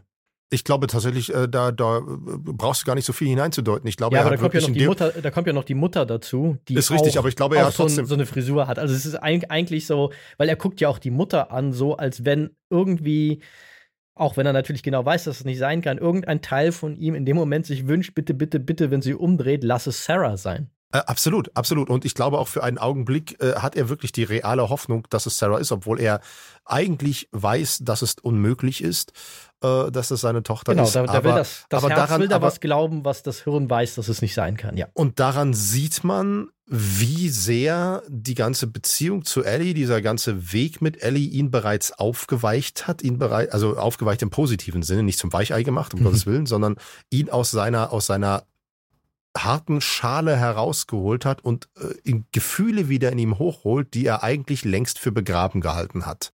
Ja, aber wo er, glaube ich, auch, auch, ich glaube, das kommt nämlich noch oben drauf, dass da auch ja. ein Schuldkomplex dabei ja, absolut, ist. Absolut, absolut. Dass er seine Tochter, ver Tochter verrät, wenn er Ellie so liebt wie sein eigenes Kind. Ja, das und natürlich auch, er hat die Angst, dass mit Ellie, wenn er jetzt weitergeht mit Ellie, es könnte dasselbe passieren, wie mit, was mit Sarah mhm. passiert ist. Denn er war nicht in der Lage, Sarah zu beschützen. Obwohl er damals 20 Jahre jünger war, war er nicht in der Lage, Sarah zu beschützen, musste zugucken, wie sein Mädchen erschossen wird und ihm in den Armen stirbt. Und das könnte mit Ellie genauso wieder passieren. Mhm. Und mhm. das ist eine unfassbare Angst, die er da hat, einfach, einfach diese, diese Gefühlswelt noch einmal durchleben zu müssen. Das Ganze noch einmal mitmachen zu müssen. Ich finde es halt auch hier wieder großartig, wie viel da zusammenkommt, wie komplex das ist, was sie da über Joel erzählen. Ja, ja. Weil da ganz viele in Konflikt stehende und auch aber trotzdem in Verbindung stehende Gefühle über ihn reinbrechen und du danach deshalb auch so nachvollziehen kannst, natürlich hat der Mann Panikattacken, weil das ist auch einfach er fühlt eigentlich alles in dem ja, Moment. Das ist, das ist das Ding. Und das finde ich, das ne, merkt man jetzt schon in dem Gespräch zwischen uns beiden. Das, das sind so viele Sachen, die dort ausgelöst werden, so viele Sachen, die man hineininterpretieren kann, so viel auch Widersprüchliches, was da in jemandem ausgelöst wird, weil man einfach sagen muss, wenn man ganz ehrlich zu sich selber ist, wenn man selber in Stresssituationen steckt oder in emotional sehr belasteten Situationen, das sind keine Situationen, in denen man klare Gedanken fasst, sondern in denen so viel Widersprüchliches auf einem eintrischt, mhm. dass man einfach überwältigt ist. Und das hat Joel hier in diesem Moment und das ist ganz, ganz wunderbar gespielt und gezeigt. Ja. Und ähm, ich rede ja immer so gerne von Fallhöhen, vom Fallhöhen kreieren. Und hier auch ein ganz, ganz großes Lob an die, äh, an, an die Filmemacher, wie sie es hier geschafft haben, diese Szene äh, mit Joel und Tommy vorzubereiten. Denn das, was man vorher sieht, ist eine Szene im Kino, äh, sie haben es tatsächlich in dieser, in dieser Stadt geschafft, ein Kino zu haben. Und da sitzen alle Kinder und Jugendlichen drin und die Erwachsenen drumherum und sie gucken einen alten, lustigen Film und es ist, alle haben große Augen, lachen und es ist eine, es ist ein, ein kleines Paradies. Und das, das macht mich als Zuschauer total glücklich und öffnet mich und lässt mein Herz aufgehen und lässt mich entspannen. Und dann kommt diese Szene die ja, die ist ja nicht gewalttätig, die ist, ne, die ist einfach nur emotional. Aber dadurch, dass ich vorher auf so einem Hoch war, auf so einem emotionalen Hoch, ne, das ist jetzt nicht irgendwie, dass ich mich scheckig lache oder so, sondern ich bin einfach nur entspannt und offen und ja, voller Liebe. Und dann kommt das. Und das geht, dadurch, dass ich vorher so offen bin, bin ich komplett empfänglich für diese tiefe Emotionalität der nächsten Szene. Ja. Und das ist saustark, das ist mhm. super, weil, weil effektiv diese ganze Kinoszene hätte man überhaupt nicht gebraucht. Die ist völlig unnötig, die ist erzählerisch völlig unnötig. Ellie ist da drin, Ellie selber hat überhaupt kein Interesse an dem Film, geht da auch raus. Ähm, und äh, wie wir dann später herausfinden, kann dieses Gespräch mithören. Aber diese Szene ist einfach wichtig, ganz, ganz wichtig, um diese Emotionalität vorzubereiten. Mhm. Das ist etwas, woran ganz, ganz viele Serien oder auch Filme immer versagen. Die gehen nämlich in ein und demselben Klima durch äh, weswegen man dann im Endeffekt sagt, oh ja, war ganz unterhaltsam, aber es hat mich nicht berührt. Diese Serie schafft es einfach mit so Kleinigkeiten, die für die Handlung völlig irrelevant sind, etwas aufzubauen, einem empfänglich zu machen für das, was sie als nächstes erzählen wollen und dann dadurch zu berühren. Und da ist ein perfektes Beispiel. Ja, und was sie damit auch gleich noch erreichen, ist ja ein ziemlich, ziemlich cleverer Kontrast, den ich sehr, sehr spannend finde. Nämlich, wie du richtig sagst, diese Welt ist im Grunde eine kleine Utopie in der Dystopie. Ja. Es ist ein Ort, wie man ihn nicht für möglich gehalten hat, ein kleiner, kleiner Hafen des Friedens in einem Meer der Grausamkeit. Jetzt werde ich ja. poetisch. Äh, und es ist halt spannend, dass dort die ganze Verzweiflung aus diesen, eigentlich aus beiden Figuren heraus quillt plötzlich. Dort, wo eigentlich der Ort mit am wenigsten Verzweiflung so mal objektiv gesehen, sag ich mal, in dieser ganzen Welt ist, dort aus beiden ihre ganzen unterdrückten Gefühle und Verzweiflungen und Ängste in Kontrast so herauskommen. Ja. Und was ich auch spannend finde, dass dementsprechend auch beide Figuren gezeigt werden, als sie gehören hier nicht hin. Mhm. Eigentlich wollen sie beide so schnell wie möglich dort wieder weg. Also wenn sie so viel Goodness nicht ertragen könnten ja, im Angesicht ja. ihrer eigenen Gefühle. Ja, was, was ja völlig absurd ist, wenn man bedenkt, die beiden kriegen da ein Haus. Also eigentlich, sie, sie werden mit offenen mhm. Armen willkommen geheißen, insofern das in so einer Welt mit offenen Armen möglich ist. Natürlich sind sie immer irgendwie ein bisschen merkwürdig beäugt und so. Und man hat immer die schwelende Gefahr im Hintergrund. Aber äh, sie kriegen ein Haus, sie kriegen alles, was sie brauchen. Äh, wäre überhaupt, ne? Joel könnte jederzeit überall mitarbeiten, ohne Probleme. Ellie könnte in die Schule gehen, könnte äh, ein, ein glückliches junges Mädchen werden. Aber dazu sind sie beide nicht nicht wirklich in der Lage. Ja. Absolut. Ja, und vor allen Dingen alles, was dort passiert, bedroht das, woran sie sich klammern. Ja. Auch wenn sie es nie aus, aussprechen mögen. Ja. Ihre Zweisamkeit. Sie klammern sich aneinander und das ist alles, was sie eigentlich vom Komplettzusammenbruch abhält. Ja. Und dieser Ort stellt all das in Frage, weil er eine größere Gemeinschaft bietet, mhm. weil plötzlich Figuren ins Spiel kommen, die die, diese Person, die, an die sich beide so klammern äh, gegenseitig, die diese Personen in Frage stellen, weil Maria stellt in Joel in Frage, nur nach dem Motto, äh, es gibt ja diese Szene, wo sie Ellie die Haare schneidet, ja. was eine sehr warmherzig intime Geste ist. Sie mhm. Äh, auch super übrigens, wie sie das Thema Menstruation, um das fast Großartig. jede, fast alle Filme und Serien, die das nicht irgendwie zentral zum Thema haben, immer herumtänzeln, als gäbe es das nicht, obwohl das eine so zentrale Rolle im Leben aller Frauen auf diesem Planeten ja. spielt. Ist großartig gelöst, ganz großartig. Indem sie da dieses, diesen, diese, diese Menstruationstasse Ellie äh, sozusagen bereitlegt und äh, damit. Es sind 15 Sekunden Screentime und es ist alles erzählt. Mhm. Äh, es, ist, es, ist, es ist wirklich stark, dass sie, dass sie so ein Detail da auch noch einbringen, ist äh, ja. super. Aber was sie halt darüber machen, ist, im Grunde wird ihnen da ja ganz viel Warmherziges angeboten. Maria wäre sichtlich bereit, zumindest so eine ja, so, so was ähnliches wie eine Mutterrolle einzunehmen. Sie scheint sofort so mütterliche Gefühle, so ein mütterliches Schutzbedürfnis gegenüber mhm. Ellie zu entwickeln. Und Tommy ist halt derjenige, der dann wiederum umgekehrt halt für Ellie in Frage stellt, Joel gehört mir sozusagen. Das ja. ist meiner äh, und den brauche ich. Ja.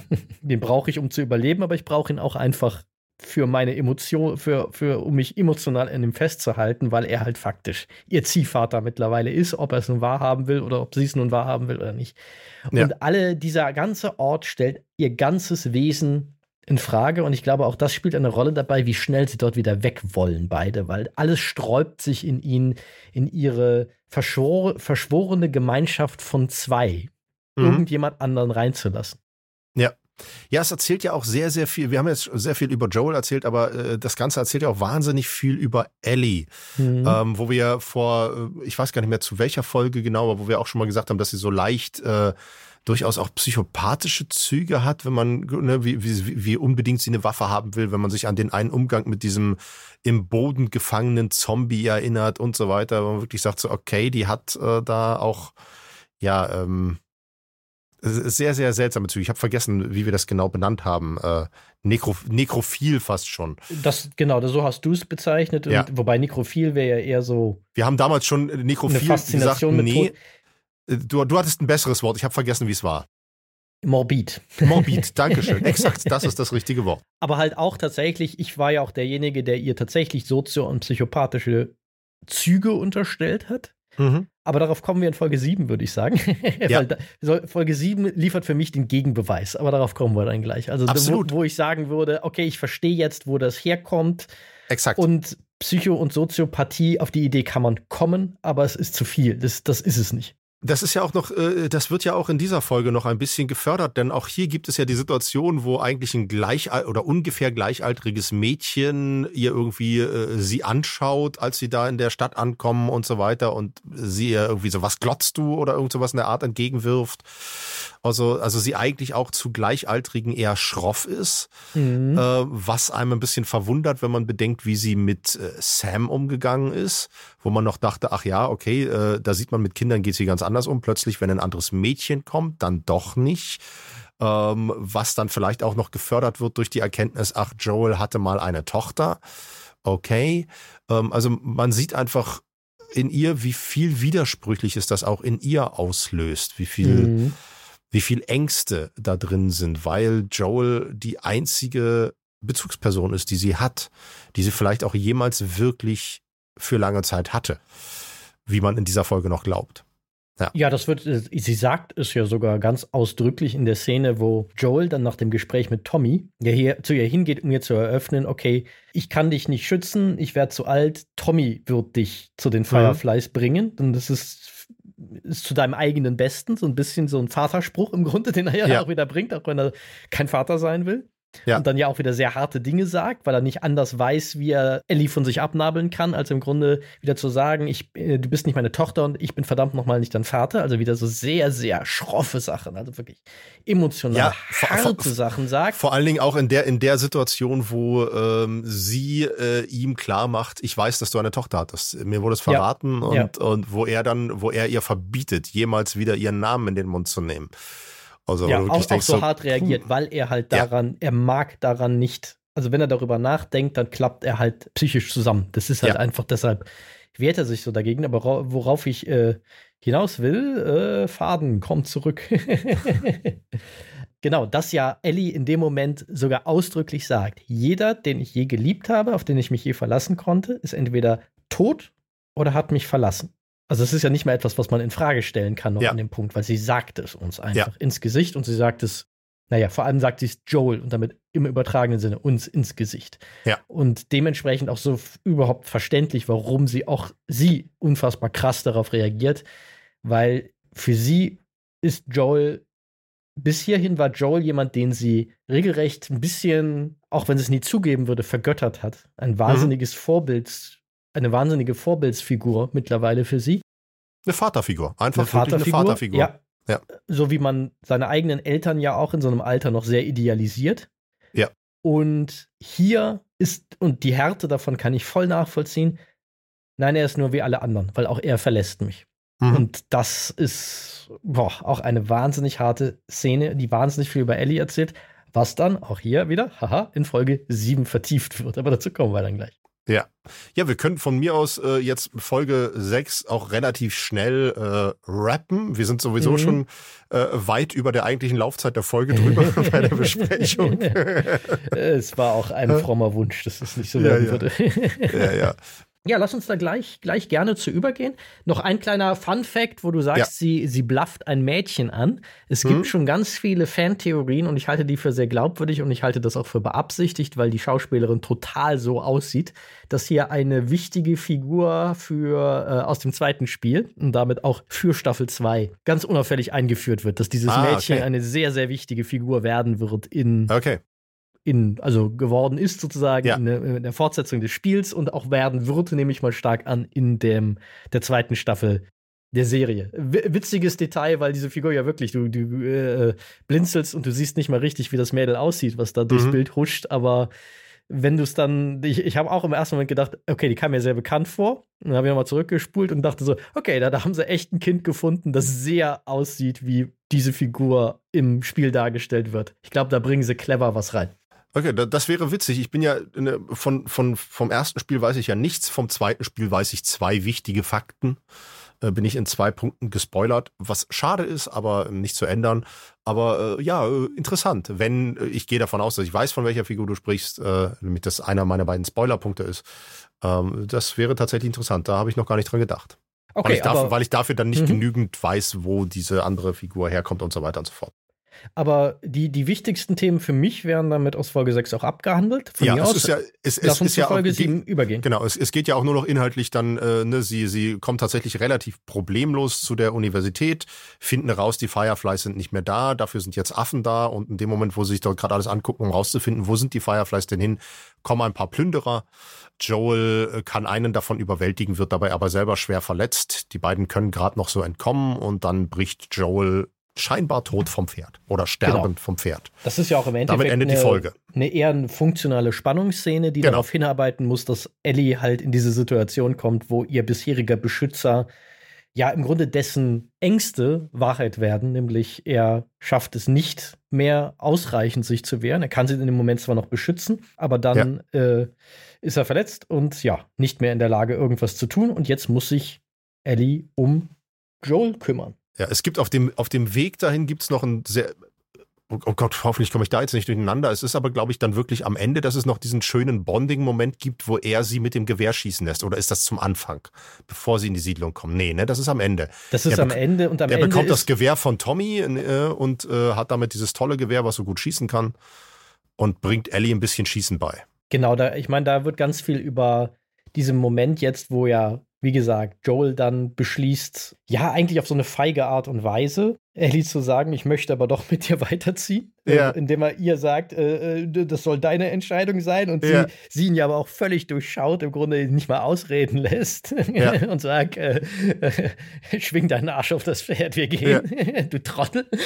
also das ist ja so der Subtext davon. Und da ist ja ganz viel Bonding dann in der Reisemontage, die danach kommt. Zum einen ist da so, eine, so ein Kontrast, der aufgebaut wird, weil ja, bevor sie in diese Siedlung kommen, bevor sie Tommy und Co. treffen, äh, reden Ellie und Joel ja darüber, was würden sie tun, wenn das alles hier vorbei ist, was würden sie dann gerne machen. Und da sagt ja Joel, er würde gerne im Grunde so ein Schafshirte werden und mhm. Schafe züchten, was ja so ein ja. Ausdruck ist von, ich möchte allein, so allein wie möglich sein, weil Schäfer ja. ist ja einer der einsamsten Berufe jetzt erstmal so von der Anlage, die man sich vorstellen kann. Und dann ihr aber halt auf diesen, dieser zweiten Reisemontage gesteht, äh, dass er eigentlich mal davon geträumt hat, äh, Sänger zu werden. Stimmt, das habe ich vergessen, ja. Äh, worüber sie ihn total aufzieht dann. Mhm. Aber auch dann direkt im, ich glaube, dass das sogar direkt im Anschluss passiert, ihm dann in so einer unfassbar intimen Geste, weil sie hinter ihm auf dem Pferd sitzt, den Kopf so auf seinen Rücken legt. Mhm. Wirklich wie so ein Teddybär umarmt. Und da ja. siehst du halt einfach, nein, die beiden können nach wie vor nicht sich sagen, dass sie einander lieben, aber es ist einfach, jede Pore ihres Körpers sagt es in dem Moment. Es ist aber auch nicht mehr nötig, das zu sagen. Das ist jetzt, da bin ich jetzt an dem Punkt, äh, wo du vorhin warst mit, ich muss nicht sehen, was Joel verbrochen hat. Ich muss hier nicht hören, dass die beiden äh, äh um Gottes sich Willen. lieben. Um Gottes das, Willen, das ist eine ne, Aussage über die Figuren. Ich ja. finde es super, dass sie es so erzählen, weil ja. das to total in Character ist dass sie jetzt für beide klar ist, dass sie einander lieben, aber es das ist natürlich einfach, immer noch nicht sagen, weil so sind sie nicht, so sind sie gestrickt, ein, dass sie das da, nicht tun. Ja, das, das ist einfach in dem Moment, wo er dort sagt, so, hier, du musst jetzt entscheiden, ob mit meinem Bruder oder mit mir, ja, und sie genau. sagt, komm, steig auf, du Arsch, ist eigentlich alles geklärt. Es ist nicht mal nötig, sich zu entschuldigen. Es ist einfach nicht mehr nötig. So, shit happens, shit happens, weiter geht's, fertig. Es ist mittlerweile fast schon wie so ein Running Gag und ganz großartig halt, wie sie 3000 unfassbar gemeine Arten finden, sich gegenseitig zu sagen, wie sie sich mögen. Nur, dass sie ja. sich mögen, sagen sie nie. Es ja. ist großartig, absolut toll. Also ich möchte sie auch, diese beiden Figuren dafür knuddeln und umarmen, ihr, ihr, ihr emotional völlig unterentwickelten Trottel. Aber äh, das ist schon so liebenswert, wie sie das so überhaupt nicht können. Ja, aber, aber das, das ist äh, das, was ich vorhin schon sagte, das ist so der, der, der klassische Buddy-Road-Movie, den man da hat. Ne? So, äh, da gibt's ja diverseste von. Und äh, ich musste jetzt bei dem, was du gerade beschrieben hast, einfach auch ganz klassisch an Blues Brothers denken. Ne? Als, als, als, äh, das könnte auch super hier reinpassen, als, als äh, Elwood Jake aus dem, aus dem Gefängnis abholt und äh, Jake sich erstmal darüber aufregt, dass er in einer, in einer Bullenkarre abgeholt wird. ja. Und Elwood ihm dann sagt, aber das Auto hat das und das und das, das und das, und das ist ganz toll und, und wie findest das Auto jetzt? Und der guckt einfach nur, der Zigarettenanzünder ist im Arsch, den er vorher selber gerade aus dem Fenster geschmissen hat. So, und damit, ja. damit ist alle, damit gucken sich die beiden nur noch so seitlich kurz an und fangen beide ganz leicht an zu grinsen. Und das könnte auch eine perfekte Szene aus diesem, ne, das würde auch zu Joel und Ellie passen. Mhm. Da, die müssen sich sagen, dass sie sich lieben. Das ist alles gesagt. Ja, dann kommen wir doch gleich zu Folge 7 und einer kurzen Zusammenfassung. Folge 7 trägt jetzt den Titel Left Behind oder im Deutschen zurückgelassen. Und, Fun Fact, Left Behind ist auch der Titel nicht von etwas, was im eigentlichen ersten Hauptspiel passiert, sondern ist tatsächlich der Titel eines DLC, einer, einer Erweiterung des Hauptspiels. Und ich war sehr überrascht, dass das so prominent jetzt in der Serie vorkommt. Es ist auch genau der Plot von dieser Erweiterung des, des Hauptspiels. Also es ist tatsächlich eine Story, die in dem Spiel ursprünglich so gar nicht vorkam, sondern die später ergänzt wurde und eine der besten Ergänzungen meiner Meinung nach auch war. Und zwar setzt Folge 6 an, als Ellie Joel offenbar in einen Unterschlupf geschleppt hat, um ihn zu verarzten. Joel will, dass Ellie ihn zurücklässt und alleine weiterzieht, weil er nicht an sein eigenes Überleben glaubt. Und dieser Moment führt uns dann hinein in einen Rückblick in dem das Thema, über das wir gerade gesprochen haben, dass alle Menschen, die Ellie je geliebt hat, Ellie irgendwann zurückgelassen haben oder gestorben sind, aufgegriffen wird. Wir erleben hier nämlich Ellies Zeit als ja, als eine Außenseiterin am Militärinternat von Fedra, von dem wir ja wissen, dass sie dort äh, äh, ja, untergebracht und in, in Ausbildung sozusagen war, dass sie dort zur Schule gegangen ist. Und nach einer Prügelei mit einer Mitschülerin wird Ellie von dem Schulleiter, einem äh, Herrn namens Captain Kwong, gespielt von Terry Chen, eröffnet, dass er sie für eine extrem clevere ein extrem cleveres Mädchen hält, das eine blendende Zukunft als eine Offizierin und damit potenziell Anführerin in der Quarantänezone haben könnte, wenn sie nur ihre rebellische Ader ablegen und etwas disziplinierter werden würde. Dies macht Ellie auch sichtlich nachdenklich und es wirkt schon so ein bisschen, als wäre ein Teil von ihr fast schon bereit, diesen Weg einzuschlagen bis dann ihre seit Wochen verschwundene beste Freundin Riley, gespielt von Storm Reed, eines Nachts plötzlich wieder in ihrem Zimmer steht. Und Riley eröffnet Ellie wiederum, dass sie sich der Rebellengruppe Fireflies angeschlossen hat und verspricht Ellie die beste Nacht ihres Lebens, wenn sie jetzt sofort mitkommt. Ellie ist da so ein bisschen zögerlich, aber sie willigt letztendlich ein, weil man merkt schon auch, dass sie Riley sehr vermisst hat. Tatsächlich ist Riley, eine Bemerkung über Riley auch der Grund, warum sie dieses andere Mädchen da wohl mehr oder weniger grün und blau geschlagen hat. Hm. Und die beiden finden grün sich. Grün und blau ist gut, 15 Stiche. Grün und Blau und ein bisschen Rot war vielleicht auch dabei. Ja. Aber auch hier, die, die schlimmste Gewalttat kommt mal wieder, passiert mal wieder offscreen. Ja. Ganz typisch für die Serie. Ja. So, Riley nimmt Ellie nun an einen ganz besonderen Ort mit, nämlich eine verlassene, aber in vielerlei Hinsicht noch funktionstüchtige Shopping Mall, wo sie allerlei Vergnügungen der alten Welt äh, vor der Apokalypse erleben, vom Videospielautomaten bis zum Karussell. Und dabei kommen sich die Mädchen auch sichtlich näher, denn nach einigem gegenseitigen Abtasten wird klar, dass sie füreinander mehr als nur freundschaftliche Gefühle empfinden. Als Riley jedoch verrät, dass sie sich eigentlich von Ellie verabschieden will, weil die Fireflies sie nach Atlanta versetzen, stürmt Ellie sehr enttäuscht davon, weil es wieder dieses Motiv, alle verlassen sie, läuft dann aber zurück, weil sie denkt, Riley sei in Gefahr und dies stellt sich als falsch heraus und ja, die Erleichterung und all die anderen Gefühle, die da mitspielen, führen zu einer, einer Versöhnung, dass man doch den Abend noch, den Rest des Abends noch zusammen verbringen will, egal was danach passiert. Äh, und diese Versöhnung gipfelt schließlich sogar in einem Kuss zwischen den beiden. Doch in diesem Moment, wo gewissermaßen all die Hoffnungen, die, die Gefühlshoffnungen erfüllt scheinen, taucht ein Infizierter auf und greift an. Ellie kann diesen Zombie zwar zur Strecke bringen, doch beide Mädchen werden von ihm gebissen. Und dem scheinbar sicheren Tod ins Auge blickend, will Riley jedoch nicht etwa, was als Option diskutiert wird, ist schnell zu beenden, Selbstmord zu begehen, äh, Selbstmord begehen, das will sie nicht, sondern sie möchte die verbleibende Zeit mit Ellie bis zur letzten Minute auskosten und nicht auch im Angesicht des sicheren Todes für Ellie, wie wir ja wissen, nur scheinbar sicheren Todes, aber das äh, wissen sie natürlich zu dem Zeitpunkt beide nicht. Sie will trotzdem die Hoffnung nicht verlieren und alles bis zur letzten Minute auskosten. Und von diesem Gedanken kehrt die Serie in die Gegenwart zurück, den diesen Gedanken scheint Ellie aufzugreifen, indem sie beschließt, ebenfalls nicht zu gehen oder aufzugeben, sondern sie schnappt sich äh, Nähzeug und äh, beginnt Nail, äh, Joels Wunde zusammenzunähen, in der Hoffnung, dass sie ihn so retten kann. Also sie setzt sozusagen auf sein Überleben. Ob das gelingt, sehen wir am Montag.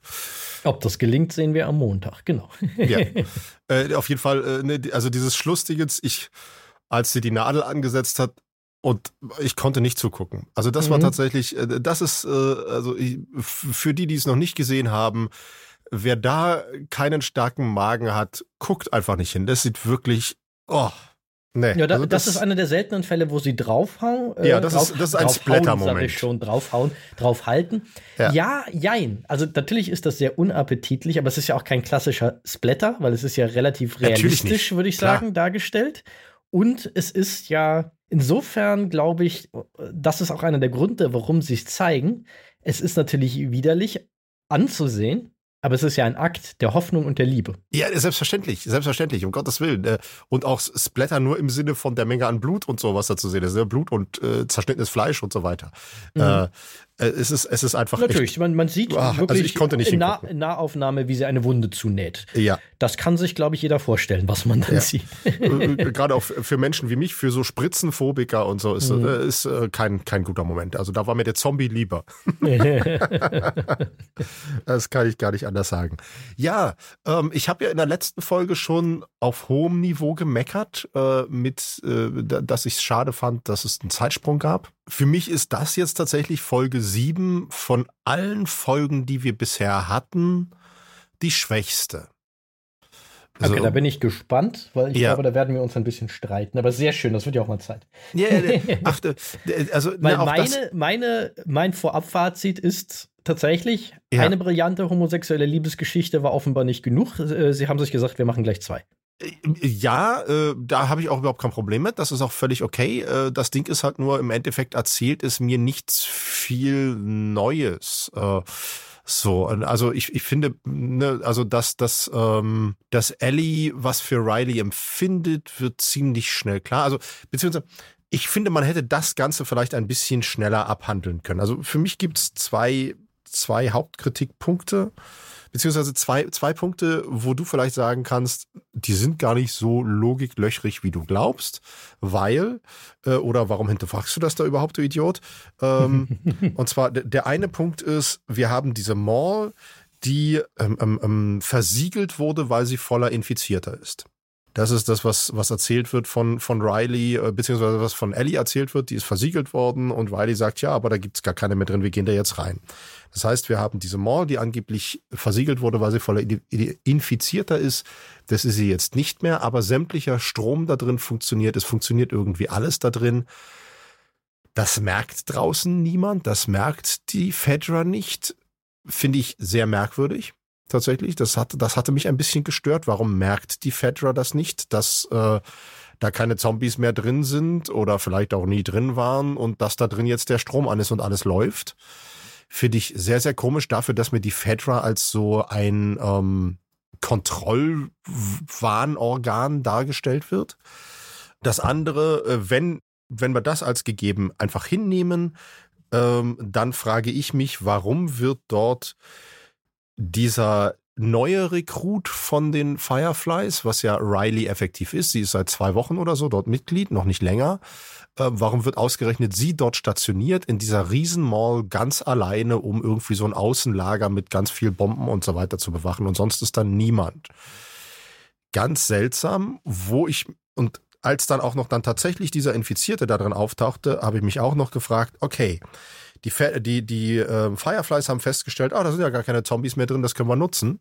Sind aber nicht auf die Idee gekommen, wirklich alles abzugrasen und auf Nummer sicher zu gehen und den letzten noch existierenden Zombie zu beseitigen. Finde ich auch komisch. Das waren so alles Punkte, die mich im Laufe der Story einfach gestört haben. Die mich da auch immer mal wieder, also wo ich gedanklich auch immer wieder zurückgekommen bin und dann dauerte mir da diese ganze Geschichte zwischen den beiden einfach zu lang, weil mir sehr, sehr zeitnah klar war, sehr, sehr zeitig zu Beginn klar war, okay, das wird eine lesbische Geschichte werden, was völlig in Ordnung ist, aber ne, mir war das relativ zeitnah klar. Und mir war sehr, sehr zeitnah klar, wir werden jetzt wahrscheinlich den Zeitpunkt sehen, wo Ellie gebissen wird. Und auf die Art und Weise wird dann auch Riley ums Leben kommen. Ja, also das äh, glaube ich auch daraus, das, das will die Serie auch nicht verhehlen. Ich glaube, da ist, das ist ja völlig klar, dass das jeder am Anfang weiß. Ja, aber mit, mit so all diesen Aspekten fehlte mir einfach, also zum einen waren es halt ein paar Logikpunkte, die ich schwach fand. Wo ich dir gleich darlegen werde, warum ich die alle für nicht für unlogisch halte. Ja, ich bin, bin sehr gespannt und freue mich natürlich, wenn du mir das widerlegst. Ähm, ne, aber äh, die, die, die mir halt also die für mich Logiklücken waren, die die Serie bisher nicht hatte, was diese Folge schwächer machte. Und zum anderen einfach schlichtweg, ähm, dadurch war es für mich halt relativ spannungsarm, weil ich halt wusste, was passieren wird. Oder weil ich mir sehr sicher war, was passieren wird, was ich bisher nicht wusste. Bisher in keiner Folge wusste. Und hier wusste ich einfach, okay, es wird da und darauf hinauslaufen und dementsprechend war es spannungsarm. Okay, ich werde dir gleich darlegen, warum ich ja. es wahnsinnig spannend fand. Aber ja, ja, super, super. Nur interessant, zu. Äh, interessant anderen Ebenen. Aber kommen wir, fangen wir mal mit den Logik-Sachen ja, ja. an. Ich fand das tatsächlich, dass diese Mall dort also, dass die am Stromnetz hängt, ist, wenn man darüber einfach mal darüber nachdenkt, wie Stromnetze funktionieren, mhm. finde ich völlig nachvollziehbar, weil wenn Fedra in der, in der, der dieser Stadt noch ein Kraftwerk betreibt, weil das müssen sie oft offenbar, ja. weil es gibt ja. ja noch generell noch Strom. Du kannst ja nicht einfach einen Teil der Stadt physisch vom Stromnetz trennen. So funktionieren Städte nicht. Dann Völlig müsstest richtig. du durch die Stadt gehen und Leitungen kappen. Und warum sollten sie das tun? Völlig Wenn richtig. sie eh der Meinung sind, da ist nichts mehr, und dass sie das nicht mitkriegen, dass dort, also vermutlich haben sie ja mitgekriegt, dass dort noch einiges funktioniert, nur weil sie halt dachten so, oh, das ist uns ein bisschen heiß, den Teil der Stadt riegeln wir mal ab, weil es wird ja, es wird ja sehr umfassend erzählt, dass sie nur in einem ganz kleinen Teil der Stadt sich diese QZ mhm. äh, befindet. Weil sie, sie latschen ja auch schon in den ersten Folgen durch riesige Teile der Stadt, wo keiner wohnt, weil halt man sagt, es gibt diesen abgezirkelten Bereich, ja. den können wir irgendwie sichern. Wenn wir den zu groß machen, das bringt uns auch nichts. So viele Leute sind wir ja nicht mehr. In dieser Stadt wohnt ja nur noch ein Bruchteil der Menschen, die dort früher gewohnt haben. Und so wie die Serie das erzählt, nämlich wo sie relativ lang auch über diese dunklen Dächer kraxeln, die offenbar außerhalb dieses QZ-Bereichs sind, Weil warum sonst siehst du dort nichts, du siehst auch keine Lichter, nichts im Hintergrund. Mhm. Da würde ich einfach sagen, da sind sie halt rausgelaufen und da liegt diese Mall, die ist halt einer der Teile, die Fedra irgendwann vor vermutlich 15 Jahren mal abgezirkelt hat, als da sind Infizierte, diesen Bereich riegeln wir ab, das sichern wir jetzt. So, also das ist für mich, hat sich für mich tatsächlich total logisch erschlossen. Und weil du ja, wie gesagt, nicht einfach so ohne weiteres, indem du mit einer Axt durch die Stadt läufst, einen Teil der Stadt von, vom Stromnetz trennen kannst, das merken die nicht mal. Wie sollen sie auch? Da haben sie überhaupt keine Möglichkeit, das zu bemerken. Weiß ich nicht. Wenn ich ein, wenn ich ein Kraftwerk betreibe, muss ich doch merken, wenn da plötzlich irgendwie ganz viel mehr Strom genommen wird. Aber was wäre schon so eine Mall mit ein paar Lichtern und ein paar, äh, äh, paar Rolltreppen, ein paar Spielautomaten? Das merkst du nicht in einem Kraftwerk. Also dann erhöht sich da der Stromverbrauch um um ein halbes Prozent. Entschuldigung, wir kennen beide Menschen. Niemanden würde das interessieren oder auffallen. Aber irgendjemand würde da einmal eine Frage ranstellen. Also das ist gemessen selbst an dem kleinen Bereich, der bewohnt wird, wäre das so ein Tropfen auf den heißen Stein, was dort an Stromverbrauch gezeigt wird. Ja, ich weiß nicht. Also für mich ist es halt äh, auch mit dem, wie du es jetzt versuchst zu widerlegen, mh, mm, nee, das, das, das ist für mich nicht ganz stimmig. Das ist, das ist überhaupt nicht schlimm aber es ist für mich nicht ganz stimmig. Das, weißt das, du, das, weißt das du, haut wie, für mich nicht hin. Also weißt das, du, wie die Stadtwerke wissen, dass du Strom verbrauchst? indem sie es ablesen kommen. Genau. So, das ist da, auch die einzige Art, wie sie das wissen. Das ist, das ist schon richtig. Nur eine Mall ist keine kleine Wohnung und gerade nicht so, wie die Mall dort äh, dargestellt wurde und mit dem, was dort allem an, an Strom ist ähm, ist es halt, äh, ne, also das, das stimmte für mich einfach nicht Lass wirklich. das ein paar tausend Kilo, also sorry, aber jetzt hole ich, hol ich den Stift und Papier raus. Lass das ja. ein paar tausend Kilowattstunden sein. Das merkst du in einem Kraftwerk nicht, das kannst du kaum messen. Ich weiß es nicht. Ich gehe einfach davon aus, dass es in dieser Stadt. Aber ne, ich so weiß es. Ich habe mich ja, ein bisschen mit solchen Sachen da, in meinem Leben schon beschäftigt. Das ist alles in Ordnung. Ich habe aber ja auch du, immer wieder als Beleuchter gearbeitet. Ja, alles, also. alles okay. Aber du sagst ja selber, dass in dieser, äh, ne, dass die, die ja nur noch einen ganz kleinen Teil bewohnen dieser Stadt. Dementsprechend ist der Stromverbrauch ja grundsätzlich wahrscheinlich gar nicht so hoch. Ja, aber wenn da ein paar tausend Leute wohnen, dann verbrauchen die aber mal krass viel mehr äh, Strom als so eine Mall verbraucht wo ja das meiste, also was, was läuft denn da? Das ist ein bisschen Licht, ein paar Rolltreppen und dann so ein paar Geräte, die sie dann benutzen. Das ist nichts. Das ist wirklich nichts.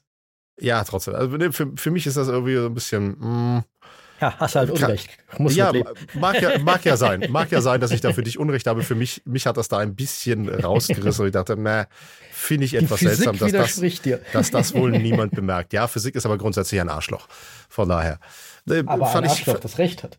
Ist mir egal. Fand ich irgendwie ein bisschen komisch. Äh, Finde ich nach wie vor auch ein bisschen komisch. Da kannst du auch nichts dran ändern, was das betrifft. Nö, ich kann dich nur weiter betrifft. beschimpfen, werde ich auch weiter tun. Leg, leg los, lass alles raus, was du an Zorn in dir hast. so. Ja, du wolltest mir noch andere Sachen widerlegen. Was, was waren denn die anderen Punkte? Jetzt habe ich mich so, äh, habe ich mich ja, du so, hast, du, du hast mich jetzt, Elektriker. Du, Du hast dich jetzt erstmal nur am Strom aufgehalten, aber noch nicht an der, noch, noch nicht an dem Faktor, dass sie dort, äh, dass die Mall nicht wirklich gesäubert wurde, bevor die Fireflies sagten, okay, wir nehmen das mal äh, als unser, als als ein wichtiges Außenlager. Du bist noch nicht drauf eingegangen, äh, was du ja auch widerlegen wolltest äh, oder eventuell widerlegen wolltest, warum das normal ist, dass da eine, die gerade mal frisch dabei ist, dieses Außenlager ganz alleine bewacht. Also das, äh, auch das habe ich ehrlich gesagt, beide Punkte habe ich nicht in Frage gestellt. Die Fireflies werden gezeigt uns als eine eine Gruppe, die sichtlich unterbesetzt ist. Ja. Ich meine, das siehst du Klar, ja daran, dass sie, dass sie Kinder rekrutieren ja. überhaupt, wie die eigentlich, wie alle Rebellengruppen, die irgendwo im Untergrund agieren, dass die vielleicht nicht in der Lage sind, dieses, diese Mall komplett von vorn bis hinten zu durchkämmen. Oder vielleicht haben sie es auch gemacht, vor einem Jahr oder vielleicht auch anderthalb Jahren und dann ist halt im Verfall da irgendein Infizierter in irgendeinem Kellerraum sonst wo, wo der genau sich befindet, sehen wir ja auch schlicht und ergreifend nicht, mhm. ist halt übersehen worden und wird halt durch den Lärm jetzt aufgeweckt. Also das finde ich alles echt nicht unplausibel. Hm. Für mich sind es Kleinigkeiten. Ne? Für mich war also es ist jetzt nichts, wo ich sage, oh Gott, das macht alles kaputt. Für mich sind es Kleinigkeiten, wo ich sage, mh, mm, mit ein bisschen mehr äh, Überlegung hätte man diese Sachen auch wegnehmen können. Wirkt Aber für mich, nicht ehrlich gesagt, sage ich ganz offen, wie, da hast du nach was gesucht. Nee, habe ich tatsächlich nicht, weil ich mich bisher jedes Mal darauf freue und eigentlich versuche, alles positiv zu sehen. Und da war es das erste Mal, dass mich etwas einfach äh, gestört hat. Und zwar Anfang, also einfach ansatzlos. Ja. Also von daher, ich suche bei dieser Serie nicht nach Sachen, die mich stören. Das mache ich tatsächlich grundsätzlich eher selten. Nein, ich meine das im ja. Sinne eines, ich glaube, da hängst du dich wirklich an Details auf, die man ja natürlich klar natürlich sagen kann. Ja, wenn man das so und so und so interpretiert, ist da vielleicht könnte man das als Logiklücke sehen. Aber das ist so ein Fall von, also ehrlich gesagt, wenn ich aber auch ohne Probleme eine total plausible Erklärung finden kann, wie sowas passiert sein kann und die kann ich in diesem Fall, dann habe ich gar nicht das Bedürfnis, das irgendwie als unlogisch bewusst auszulegen. Ja, das ist halt immer die Frage, äh, wie einem was in welchem Moment äh, erstmal berührt und tangiert. Und für mich war das halt in dem Moment so, äh, ähm, aber es ist so wie ja auch schon in der Folge 6 mit dem Zeitsprung, es ist Jammern auf hohem Niveau, weil das macht ja die Serie deswegen nicht schlecht.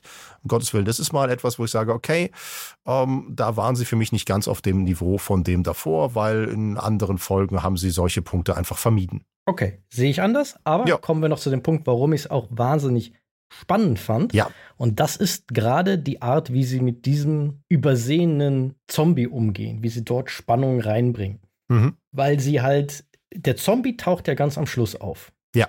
Also ganz am Schluss. Du, du, du, du siehst ganz, einmal ganz kurz, wie er, wie er aufwacht und ganz dann ganz am Schluss, Schluss, als er angreift. Ganz ja. am Schluss attackiert er sie. Aber mhm. wenn du mal darauf achtest, wann in der Folge er eingeführt ist, ist es im ersten Drittel der Folge. Mhm. Das heißt, ich saß tatsächlich die ganze Zeit dort und habe eigentlich nur auf den Jumpscare gewartet, wenn dieser Zombie sie anfällt. Mhm. Weil das tatsächlich so, wenn du sowas so etablierst und dann auch noch ganz fies darauf wartest, dass die Leute schon fast wieder vergessen haben, weil es so lange dauert, bis es dann weitergeht. Weil ich die ganze Zeit dachte, wann kommt denn dieser Zombie? Wann kommt denn dieser Zombie? Wann kommt denn dieser Zombie? Also mir war natürlich klar, irgendwann kommt er und beißt sie, aber ich habe halt wirklich irgendwann da gesessen, so ein bisschen mich in äh, die Couch gekrallt und äh, weil ich, äh, muss man dazu sagen, ich hasse Jumpscares. Ich finde, Jumpscares Jump sind scheiße. Sie sind ein billiger Trick, ja. wenn du es nicht schaffst, dass etwas genuin unheimlich ist, um die Leute über eine pure physische Reaktion dazu zu bringen, durch die Gegend zu hüpfen. Deshalb heißen sie auch so. Ja. Das ist, die, das, das ist die billigste Form von Horror. Genau. Und ich habe fest damit gerechnet, weil selbst einige der brillantesten Horrorfilme, die ich absolut verehre, haben trotzdem irgendwo mal einen Jumpscare drin. Mhm. Diese Serie macht es nicht und dafür feiere ich sie total ab, dass sie das bewusst nicht als Jumpscare machen, dass ich die ganze Zeit auf diesen fucking Jumpscare gewartet habe, mich bekloppt gemacht habe über diesen fucking Jumpscare, der gleich kommt und dann kommt er nicht, weil der Auftritt des Zombies angekündigt wird über Geräusche ja. und es überhaupt kein Jumpscare ist und sie dadurch schaffen, und das finde ich absolut großartig, es genuin gruselig für mich zu machen, bis dieser Zombie auftritt, eine Bedrohungssituation aufzubauen, indem sie einmal kurz diesen Zombie dort zeigen und dann dich eigentlich in so eine Stimmung bringen, a, des Tragischen, weil du ja. siehst einfach die Katastrophe kommen, du weißt genau, auch weil etabliert ist, dass, dass Ellie in dieser Mall gebissen worden ist, mhm. weißt du ja, dass das jetzt passieren wird, du weißt, dass es dieser Zombie sein wird, und sie schaffen es dadurch, eine wahnsinnige, erstens eine tragische Fallhöhe aufzubauen und zweitens schaffen sie es dadurch, eine wahnsinnige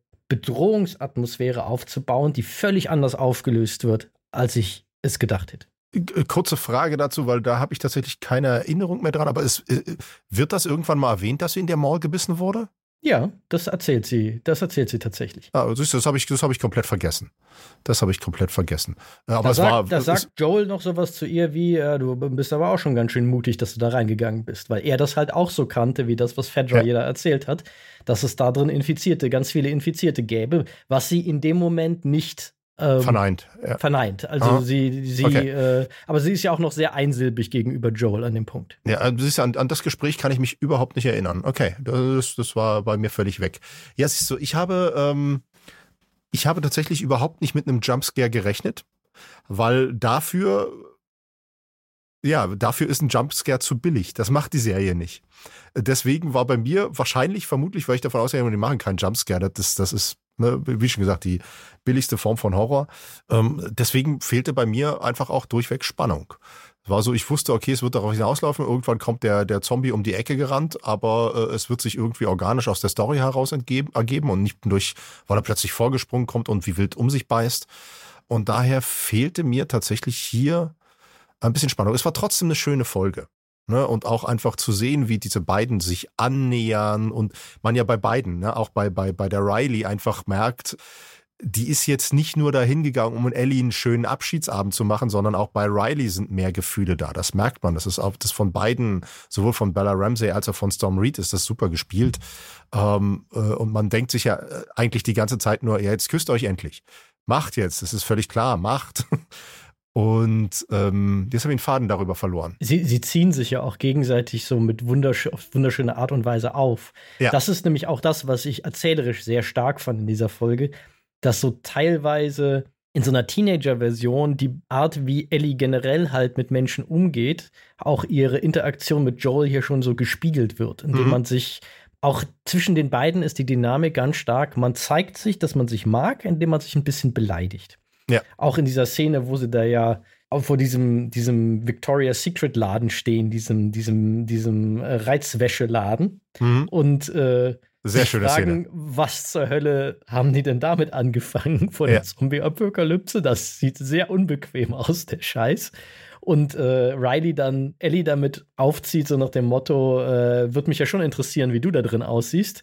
Und Eddie sie dann halt völlig, ja, das ist mehr oder weniger so, so ein Schwachsinn. Äh, und dann, dann geht ja Riley schon mal weiter und Ellie steht da und ist total verunsichert, weil sie halt dieses Mädel mag, irgendwie so von wegen, was soll das, das denn jetzt heißen? ich würde gerne so als, also bin ich hässlich? Findet sie mich hässlich? Oh Gott, oh Gott. Das scheinen ja so die Sachen zu sein, die ihr da durch den Kopf gehen, während sie sich so im Spiegelbild betrachtet und sich fragt, ja, wie würde ich denn da drin aussehen? Ja, ja. Ja, also das ist, das ist auf zwischenmenschliche Art und Weise ist das, ist das super dargestellt und wirklich wieder sehr, sehr schön gemacht und halt auch wieder einfach ein Beispiel dafür, dass, für das, was wir jedes Mal sagen. Äh, in dieser Serie ist das Zwischenmenschliche einfach im Fokus und äh, Zombies und Apokalypse ist halt das Beiwerk. Das ist halt die Welt, in der es spielt, aber das ist halt nicht wichtig. Das ist das nebenbei. Was, was mich hier, äh, was mich überrascht hat an der Serie, war überhaupt dieser Zeitsprung dahin zurück, weil ich habe mich natürlich nach Folge 6 gefragt, okay, wie gehen sie jetzt damit um, dass äh, Joel dort scheinbar ja vor sich hin stirbt, weil Effektiv, puh, da wird äh, Ellie ihm nicht wirklich helfen können, weil wie will sie diesen großen, schweren Mann jetzt irgendwo hinkriegen? Okay, ja, sie hat das Pferd, äh, aber wie will sie das machen? Gut, sie hat da natürlich das Pferd genutzt, um ihn zu schleifen, also da wegzuschleifen. Ich äh, habe noch damit gerechnet, äh, dass diese, ähm, diese Eisenbahnwaggons, die man gesehen hat, dass da eventuell noch Menschen sind und sie bekommen Hilfe, aber dem war nicht so. Das heißt, wir haben hier in der Serie jetzt eigentlich, äh, also in der Staffel jetzt eigentlich endgültig so eine, so eine Rollenumkehr, wo sich Ellie wirklich um Joel kümmern muss, was ich, was ich ganz, ganz faszinierend und spannend finde und sehr, sehr gespannt bin, was da jetzt in Folge 8 passiert. Äh, entweder gibt's wieder einen Zeitsprung und Joel ist komplett gesund oder es ist tatsächlich, Ellie muss jetzt die Beschützerrolle übernehmen, was ich sehr cool finde. Sehr cool. Als Option. Mhm. Ich weiß ja nicht, du weißt ja schon mehr durch das Spiel. Wie sind sie denn im Spiel mit dieser Verletzung von Joel umgegangen und mit dem, was, was, was Ellie da machen muss? Gab es die Verletzung von Joel auch im Spiel? Es gibt die Verletzung von Joel auch im Spiel. Ja. Ich sage jetzt mal nur also zum einen sage ich ein bisschen äh, so wie OSS 117. Ich, ich weiß es, aber ich verrate es nicht. Okay. Weil sonst äh, könnte es sein, dass ich jetzt was spoilere, was sie in der Serie auch noch aktiv zeigen. Okay. Weil, wie gesagt, diese Story gibt es Gleichzeitig gibt es sie im Spiel nicht und es gibt sie, weil es gibt ja. sie nicht im Original Hauptspiel, so wie es ursprünglich 2013 rauskam, aber es gab sie in einem etwas später erschienenen äh, DLC, der, wenn man heute das Spiel in irgendwelchen Kompletteditionen kauft, halt auch dabei ist. Also mhm. für alle Leute, die jetzt äh, sich immer wundern, DLC ist Downloadable Content, also herunterladbarer Inhalt. Das ist so ein etablierter Begriff. Für alle Leute, die jetzt in dieser ganzen Spiele-Lingo nicht drin sind, sei das vielleicht an dieser Stelle mal erklärt. Ein anderer Begriff für Add-on, ja. Ja, und das ist dort natürlich ein gekapseltes Ding, das nicht so direkt in die Haupthandlung integriert ist. Sie haben jetzt diesen Punkt gefunden, weil sie, wie ich halt finde, eine sehr schöne Art gefunden haben, so Dinge, die halt Ellie durch den Kopf gehen, zu spiegeln. Mhm. Und ich werde auch gleich äh, noch ganz kurz darauf zu sprechen kommen, warum ich finde, dass das irgendwie wichtig ist, was sie dort erzählen, um mhm. gewisse Dinge zu widerlegen, die man vorher über Ellie glauben könnte. Äh, definitiv. Also das Ganze äh, wirft einen sehr, sehr neuen Blick auf Ellie. Und ja, aber im, im Spiel kommt da noch was. Ich sage mal dazu an diesem Punkt aber nur, im Spiel spielst du dann zum ersten Mal, in diesem DLC spielst du Ellie natürlich auch, aber im ja. Hauptspiel spielst du auch Ellie, nachdem okay. für eine Weile Ellie, nachdem Joel verletzt wird. Mhm. Was dort aber passiert, sage ich jetzt mal nicht, weil es kann sein, dass sie da noch einiges von aufnehmen. Mhm. Ich bin mal gespannt, ob sie jetzt einen Zeitsprung machen oder ob sie es so erzählen, wie das Spiel es erzählt. Bin ich, bin ich selber sehr gespannt. Mhm. Äh, aber das werden wir dann sehen. Ja. Ja. ja. Okay. Ähm, eine, eine Sache, die mir jetzt gerade wieder eingefallen ist, äh, nochmal zurück zu, zu äh, Ellie und Riley. Ähm, was ich, was ich schön fand, es gab so einen, äh, also es kam ja eigentlich die ganze Zeit, ging es auch darum, aber es gab also einen ganz speziellen auch Dialogpunkt, wo ähm, sie sich über äh, Fedra kontra Fireflies unterhalten haben. Mhm. Und für mich war es mal wieder ein Beispiel dafür, dass diese Serie es schafft, in dieser dystopischen Welt äh, immer wieder Thematiken, die eigentlich unsere Welt betreffen, unterzubringen. Ähm, weil im Endeffekt wird dort das präsentiert von den beiden, was äh, ja immer wieder ein Problem auch in unserer Welt ist, wenn Leute einfach mal miteinander reden würden. Und hier hat man jetzt eine Anhängerin der Firefly und eine äh, gerade äh, Auszubildende bei den, bei den Fedras, der in Aussicht gestellt wurde, durchaus auch mal ein höheres Tier dort zu werden, die einfach einen schönen Abend miteinander verbringen und sich unterhalten und sich gegenseitig ein bisschen damit aufziehen und reden. Aber ja, es ist eigentlich völlig klar, sie wollen dasselbe, warum nicht gemeinsame Sache machen. So, äh, und, und das hat man ja leider ganz, ganz häufig auch in der realen Welt, dass Konflikte vermeidbar wären, wenn einfach mal miteinander geredet werden würde, weil im Endeffekt haben wir alle nur das Bedürfnis, glücklich zu sein und zu leben. Ja, und es zeigt aber halt auch, und das ist halt auch ein cleverer Metakommentar, halt auch in der Gegenüberstellung zu der, der Kommune in der Folge davor, ja. wie krass günstlingshierarchisch mhm. offenbar das System ist, das Fedra ja. dort etabliert hat, weil Riley ja sagt, Aha. auf die Frage, warum sie weggegangen ist, und mehr oder weniger äh, Ellie dann ja sagt, was der, der Captain Quan ihr gesagt hat. So von wegen, ich könnte echt was werden, wir könnten doch auch zusammen was werden. Mhm. Und Riley halt sagt so, nein, ich kann dort nichts werden. Mir haben sie schon gesagt, ich werde äh, bis ans Ende meiner Tage im besten Fall Leute dabei bewachen, wie sie Latrinen schrubben. Im schlimmsten Fall werde ich sie selber schrubben. Na, sie ist, sie ist, sie ist jetzt schon, sie hat ihre Position eingeteilt gekriegt und ist Kanalis Kanalisationswache. Das heißt, sie wird Leute ja, genau. beim, beim Scheiße schaufeln beobachten. Ähm, und so wie es etabliert wird, ähm, ist das, was die QZ dort betreibt oder die Fedra betreibt, schon fast so eine Art Kastensystem. Genau, das wenn ist der, der Begriff, deiner, der mir auch im Kopf rumgespielt Ja, wenn du einmal in deiner Kaste drin bist, äh, dann kommst du da auch ganz schlecht bis unmöglich wieder raus. Und das ist ja, ja auch im Endeffekt das, was der Captain Kwong, äh, äh der der Ellie dort auch sagt, äh, ne, du hast die Möglichkeit, äh, also wenn du dich jetzt hier den Regeln beugst, dann hast du die Möglichkeit, Offizier zu werden und dann bist du immer bei denen oben oder du machst es halt nicht und dann bist du bei den einfachen Soldaten und wirst mhm. irgendwann mit einer Kugel im Kopf wahrscheinlich sterben und fertig. Ne? So, es gibt keine Aufstiegsmöglichkeiten. Naja, er sagt ja noch nicht mal unbedingt, das ist noch nicht mal die Behauptung, die er aufstellt, dass es irgendwie per se gefährlich fürs Leben wäre. Aber er sagt halt, es ist, wir sind eine Gesellschaft, da gibt es die oben und da ja. gibt es die unten. Ja. Und wenn du sei clever, gehört zu denen oben. Ja. Alle anderen sind Fußabtreter. Ja. Absolut. Sei derjenige, der tritt, nicht derjenige, der getreten wird.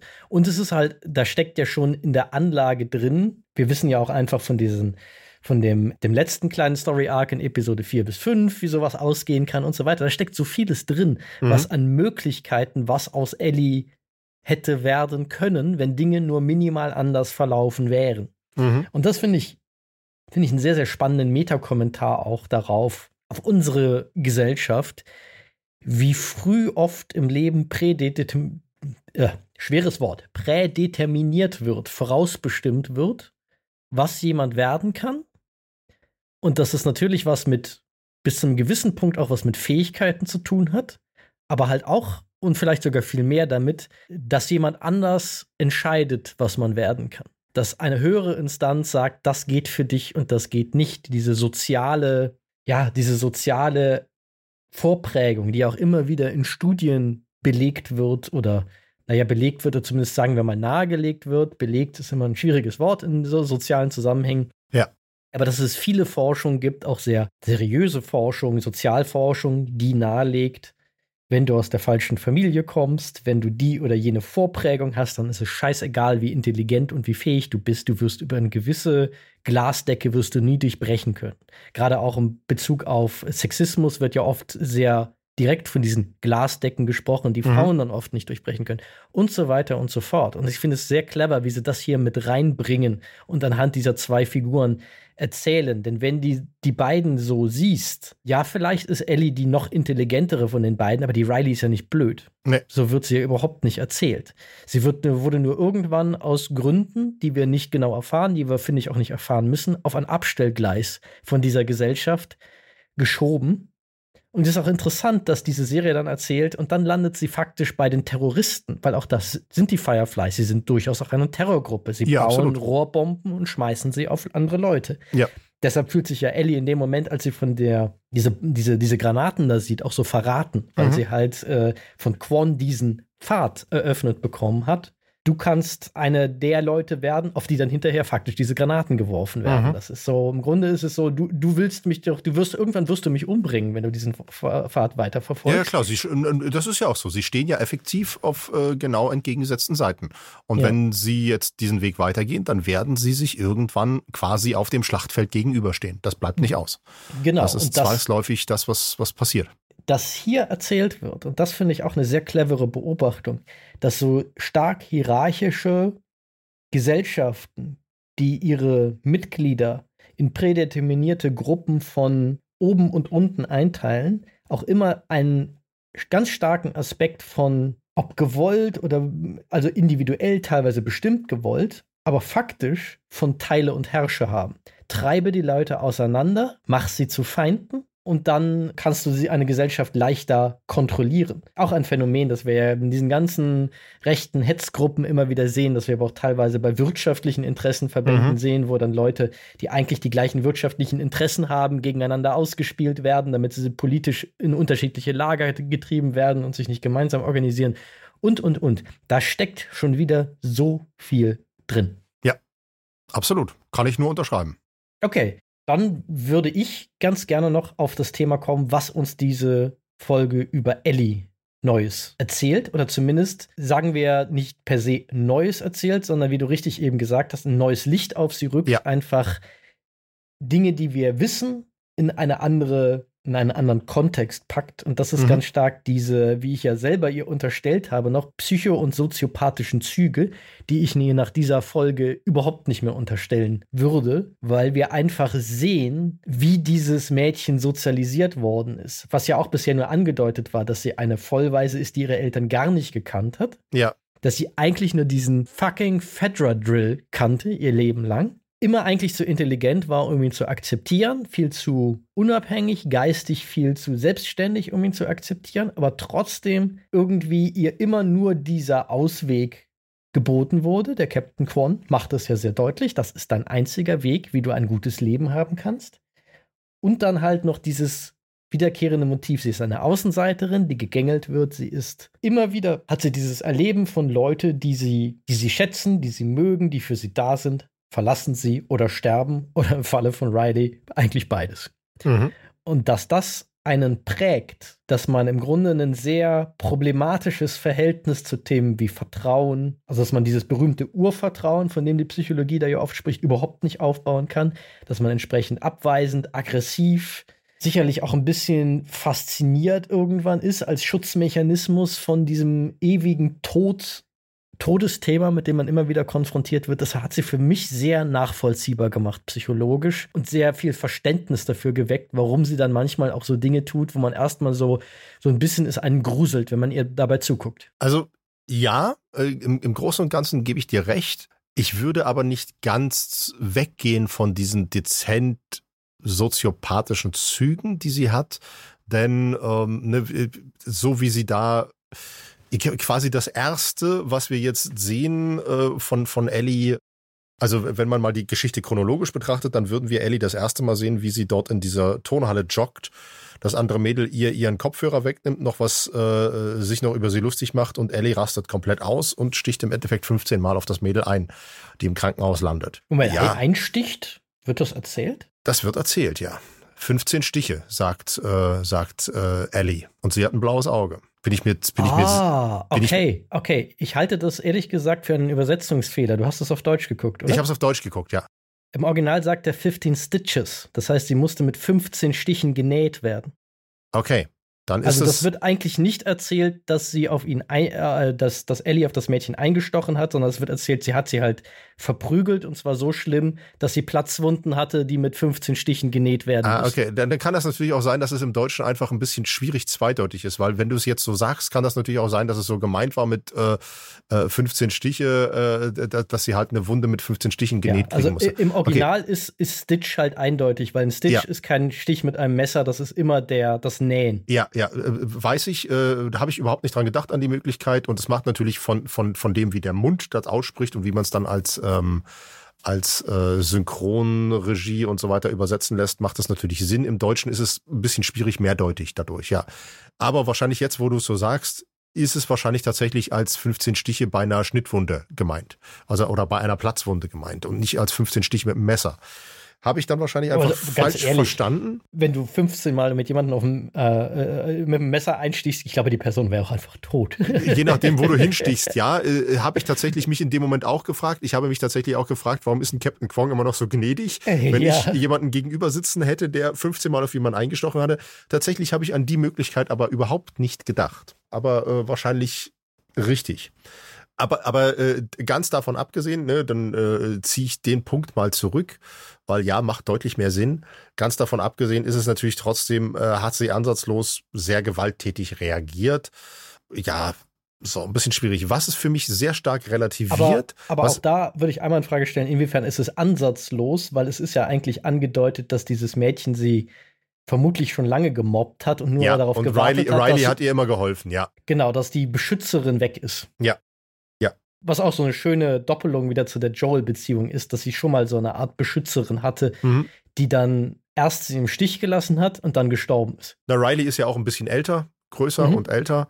Wir haben dann den Moment, in dem, äh, wo, wo, Riley dort wieder einsteigt, in, in, in, also da durchs Fenster reinkommt, ähm, wo Ellie ja auch sofort, glaube ich, ihr Messer dann irgendwie zieht und irgendwie was sagt. Aber das ist, das kann man im Grunde genommen als äh, ja, Tough Talk irgendwie abtun. Mhm und auch irgendwo nachvollziehbar in einer Welt, wo Pilzzombies durch die ja. Gegend laufen und ganz viele schlimme Finger unterwegs sind, dass man, wenn jemand einem, äh, also also wenn ich einen Messergriff bereit hätte, wenn jemand plötzlich nachts in meinem Natürlich, Schlafzimmer steht, habe ich auch in der Hand. Ich glaube, wenn ich wüsste, wie ich damit umgehe, hätte ich es auch in der Hand. Habe ich auch in der Hand. Nee, ich hätte also, es nicht in der Hand, weil ich viel zu viel Angst hätte, mich selbst damit zu verletzen. Ja. Aber das ist eine andere Frage.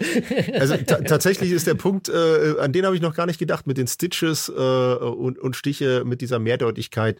Wahrscheinlich ist der Punkt mit dem, mit dem Soziopathisch dann tatsächlich hinfällig. Also ver verstehe mich, ja, versteh ja, mich falsch, äh, verstehe mich nicht falsch. Ich halte, glaube auch, dass Ellie durchaus das wäre, was man heute ein potenzieller Problemfall wäre, mhm. aber noch nicht eben sozio psycho- und soziopathisch, ja. weil jemand kann ja Probleme haben, zum Beispiel seine Gewalt, also seine, seine, Gefühle zu kontrollieren oder zu, zu so Gewaltausbrüchen im Kindesalter neigen, ohne dass das gleich Psycholo also eine psychopathologische oder soziopathologische Störung ja. ist wenn, wenn, wenn sie wirklich auf sie, wenn sie auf sie eingestochen hätte, nur das vielleicht noch ergänzt, ja. würde ich dir nämlich zustimmen. Dann würde ich auch sagen, okay, da ist Ja, ja, ja, ja. Da, da, das habe ich halt bisher so gesehen und deswegen war ich jetzt über deine, dein völliges Abtun davon, weil ich so, okay, ähm, finde ich ein bisschen merkwürdig. Aber nee, es macht, es macht, wenn man diese, diese äh, Übersetzung, also wenn man das so versteht, dann macht das natürlich völlig Sinn und es ist auch einfach sinnvoller. Und es wäre, es wäre auch für die bisherige Serie, äh, für das, was sie bisher erzählen und so weiter, auch wie sie es erzählen,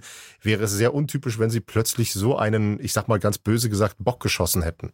Hm. Äh, wäre ganz, ganz untypisch. Ähm, was ich tatsächlich schon äh, schön fand, äh, schön ist das falsche Wort, äh, aber wo, was sie abgetan haben für mich, äh, als wir in Folge drei darüber gesprochen haben, als, als, als Ellie an diesem Zombie dort herumgespielt hat und ihn dann in den Kopf gestochen hab, hat, fand ich dann im Endeffekt hier in der Folge sehr, sehr gut, dass man gesehen hat, woher das kommt. Mhm.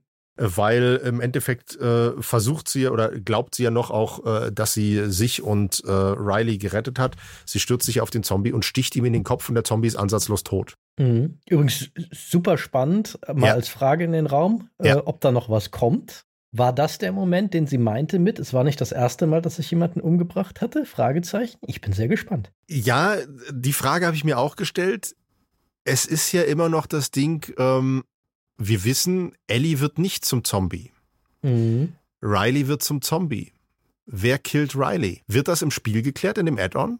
Wenn ich mich recht entsinne, nicht. Mhm. Ich glaube nämlich, dass es so endet wie die, die Serie auch. Wie gesagt, auch da, es ist lange her, dass ich es gespielt habe. Also ja. es kann, kann sein, dass ich jetzt Quatsch erzähle. Aber ich meine, dass es halt auch so endet, dass sie es im Endeffekt diesen Punkt einfach offen lassen und ja. einen verlassen, bevor die Zombifizierung passiert. Also wir verlassen die Figuren, bevor die Zombifizierung passiert, weil äh, die Vorstellung grausamer ist als alles, was sie dir dazu erzählen können. Absolut. Und das Ding ist natürlich, ähm, also die Konsequenz der Geschichte ist ja eigentlich, dass Ellie Riley töten muss. Es geht nicht anders. Vielleicht. Sie kann natürlich auch einfach weglaufen. Man weiß es, es nicht. Sie kann einfach weglaufen. Es kann auch sein, dass natürlich die anderen Fireflies, die sie ja offensichtlich gefangen nehmen nach dem Biss, auftauchen und Riley erledigen, weil ne, als wir Ellie das erste Mal sehen, ist sie angekettet und muss nachweisen, dass sie äh, noch denken kann und kein Zombie ist.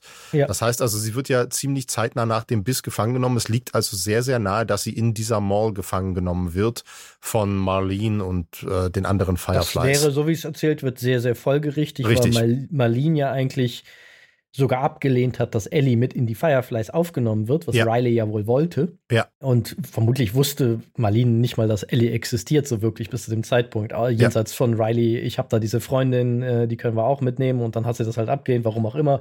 Sei es, weil sie zu jung war, sei es, weil sie äh, ihr nicht getraut hat, was ja. auch immer. Aber ja, so muss das wohl passiert sein, dass die dann irgendwo da, wann da aufgetaucht sind und dann haben sie halt Ellie mitgenommen und entweder war Riley schon tot oder sie haben sie getötet. Das ist halt ja. ja. Ich, ich würde tatsächlich momentan davon ausgehen, dass äh, Ellie nichts anderes übrig blieb. Dass Ellie Riley getötet hat und dass das ist, was sie dann später meinte mit ich hab schon mal. Und dass das auch das ist, was für diese Verhärtung von Ellie auch sorgt zu Beginn. Es wäre auch für die Welt und für das, was sie da bisher erzählen, für mich die logische Konsequenz, für mich auch die sinnvollste Konsequenz. Ja, Faden verloren. Okay. ja. Ja, aber die, äh, Fazit, wie gesagt, für mich ist eigentlich auch von all dem, die Folge macht Ellie als Charakter runder. Ja. Und sie weckt Verständnis und sie entschärft gewisse Dinge, wo ich gedacht, also es für möglich gehalten hätte, dass sie die Ellie-Figur dann eine noch ex wesentlich extremere Richtung entwickeln. Mhm. Also sie ist eine extremere Figur als im Spiel. Ja. Aber ich hätte gedacht, dass sie sie noch weiter treiben, nach dem, wo es bisher stand. Und jetzt zeigt sich so, okay, sie tun es scheinbar erst. Glaube ich, sie wollen auch, dass du das glaubst mit diesen soziopathischen, psychopathischen Zügen. Ja. Und dann widerlegen sie sich so ein bisschen und rücken ist noch mal ein neues Licht. Sie wurde die letzten drei Folgen komplett äh, ja, äh, vermenschlicht ist jetzt das falsche Wort, aber ich glaube, jeder weiß, was ich meine, ne, mit, mit ihrem Verhältnis zu Sam, mhm. äh, was sie ja schon mal komplett anders und als große Schwester zeigte und so weiter mit ihrem äh, Verhalten, als äh, Joel auf seinen Bruder wieder trifft und mit ihrem, ja, mit ihrer Eifersucht und ihrer ja ausgestellten Angst, jetzt bin ich allein gelassen und jetzt mit der mit der Geschichte mit mit äh, Riley. Sie wird komplett ja zu einem zu einem menschlichen Teenager gemacht, der eigentlich effektiv kein Psychopath ist und nicht und nicht gefühlskalt ist und so weiter. Genau. Der, der die Gefühlskälte entwickeln musste, um sich selbst zu schützen. Und das operative Wort ist für mich Teenager oder auch so ein bisschen Kind. Ja. Weil das ist natürlich in dem Verhältnis zu Sam, kommt es kurzzeitig immer wieder raus und vor. Mhm. Aber hier haben wir eine ganze Folge, in der Ellie im Endeffekt ja, klar, die hat auch schon Verhärtung, weil sie auch vorher schon kein leichtes Leben hatte. Aber hier erleben wir sie wirklich noch einfach als, ja, als, als Teenager, der Spaß am Leben hat und Teenagerartige Dinge guckt. Ich meine, allein die Szene, wo sie ihr die, die vier Weltwunder der Mall versprochen werden. Mhm. Und dann äh, stellt sich heraus, äh, sie feiert schon etwas, was äh, Riley gar nicht als solches gezählt hat, nämlich diese Rolltreppe so ja. total ab. Und einfach, und alleine das und dann, äh, dass sie ja dieses Mortal Kombat Poster im Zimmer hat, in der Überzeugung, nie wirklich erleben zu können, was dieses Spiel war. Und dann spielt sie es dort und obwohl sie ständig auf die Fresse kriegt, feiert sie es total ab und so weiter und so fort. Das sind alles alles so Teenager-Sachen, in denen man sich auch teilweise selber wiedererkennt, wo man so diese Dinge, die man selber als Teenager total einen unfassbar geflasht und begeistert haben. Und, und da halt auch noch mal ein, für mich der schauspielerische Glanzpunkt tatsächlich, der wieder zeigt, wie unfassbar scheiße gut Bella Ramsey ist. Diese Tanzszene, wo sie diese Masken aufhaben, mhm. wo sie nur über Körpersprache, weil du die Gesichter nicht mehr siehst, trotzdem alles erzählen, was sie erzählen müssen. Und mhm. es so auf den Punkt kriegen.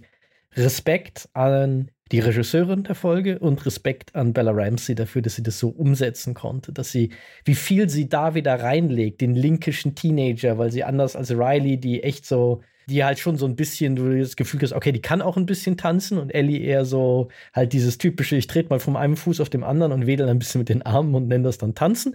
Darin finde ich mich mehr wieder. Ja, ja ich auch. Das, ich wollte auch gerade sagen, du beschreibst gerade meinen Tanzstil.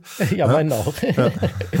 Und äh, aber halt trotzdem, aber dabei halt da dann auch noch oben drauf packt, die Verunsicherung, dieses Annähern an, oh Gott, fühlt sie jetzt wirklich so, wie ich fühle, ein Gefühl, das wir auch alle aus unserer Teenagerzeit kennen, wenn man das erste Mal neben einem Menschen sitzt, den man ganz toll findet und das Herz pocht wie wild und so weiter und dann dieses Mut fassen und alles über Körpersprache. Also Hammer.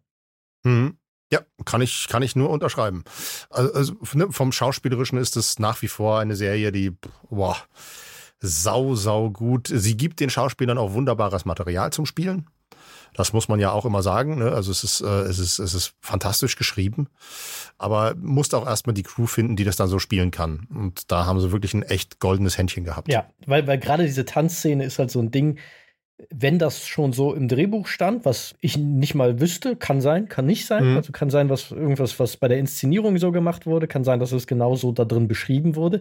Aber selbst wenn es dort, wenn, selbst wenn es dort so stand, Papier ist geduldig, ja. das dann umzusetzen. ja. Naja.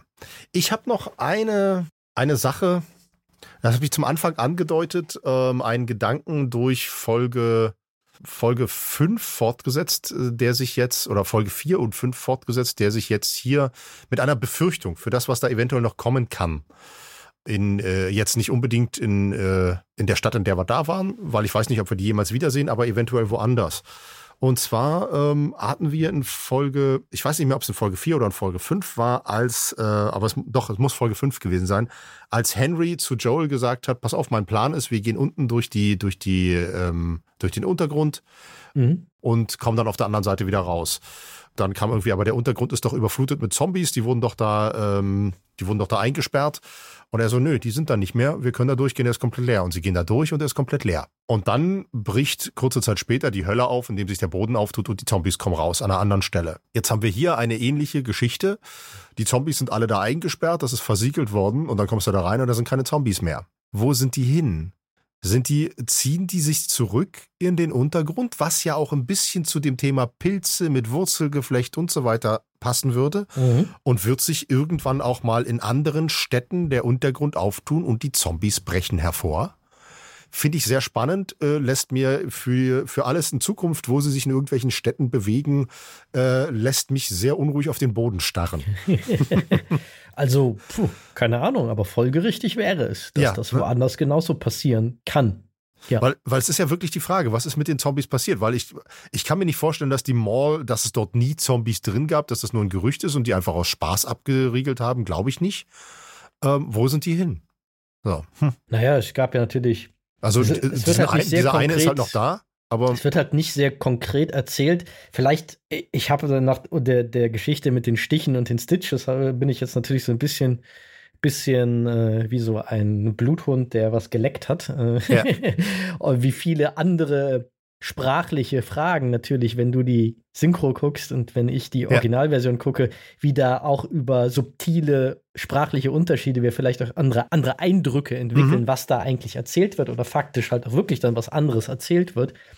Weil so wie es ich die Dialoge, wie über die Mall geredet wird, mir gerade nochmal vergegenwärtige, habe ich halt nie so den Eindruck entwickelt, dass die Mall per se dass es so erzählt wird, als wäre die Mall irgendwas, was in der Stadt liegt und wo man eine Mauer drum gebaut hat und äh, irgendwie alle Eingänge zugeschüttet versiegelt. hat. Sie wurde versiegelt, weil sie, weil sie voller Infizierter war. Ja, ja, ich glaube, das wird im Original ein bisschen anders von der Wortwahl. Das ist okay. äh, eher, eher so, ich habe es halt die ganze Zeit so interpretiert, weil es, finde ich, auch von den Bildern her so erzählt wird. Diese Mall liegt halt in dem ganzen Bereich, den man halt von der Stadt, also wo man diese Mauer gebaut hat, um die QC, äh, QZ und die liegt halt in dem ganzen Bereich außerhalb, wo wir ja auch wie gesagt, etabliert ist, dass dort halt Infizierte rumspuken. Mhm. Und diese Mall gehört halt auch zu dieser verbotenen Zone, wo man nicht hingeht. Wo man auch normalerweise nicht hingehen kann, weil man, man, äh, es erzählt ja auch was, dass sie über die Dächer kraxeln, weil du sonst vermutlich nicht dorthin kommen würdest. Richtig, es ist ja, soweit ich, soweit ich das verstanden habe, ähm, soweit mir das erzählt wurde, ist das ähm, der einzige Eingang. Weil alles andere ist halt zu. Mhm. Ja. Deswegen war für mich auch relativ klar, okay, da, äh, da müssen welche drin gewesen sein.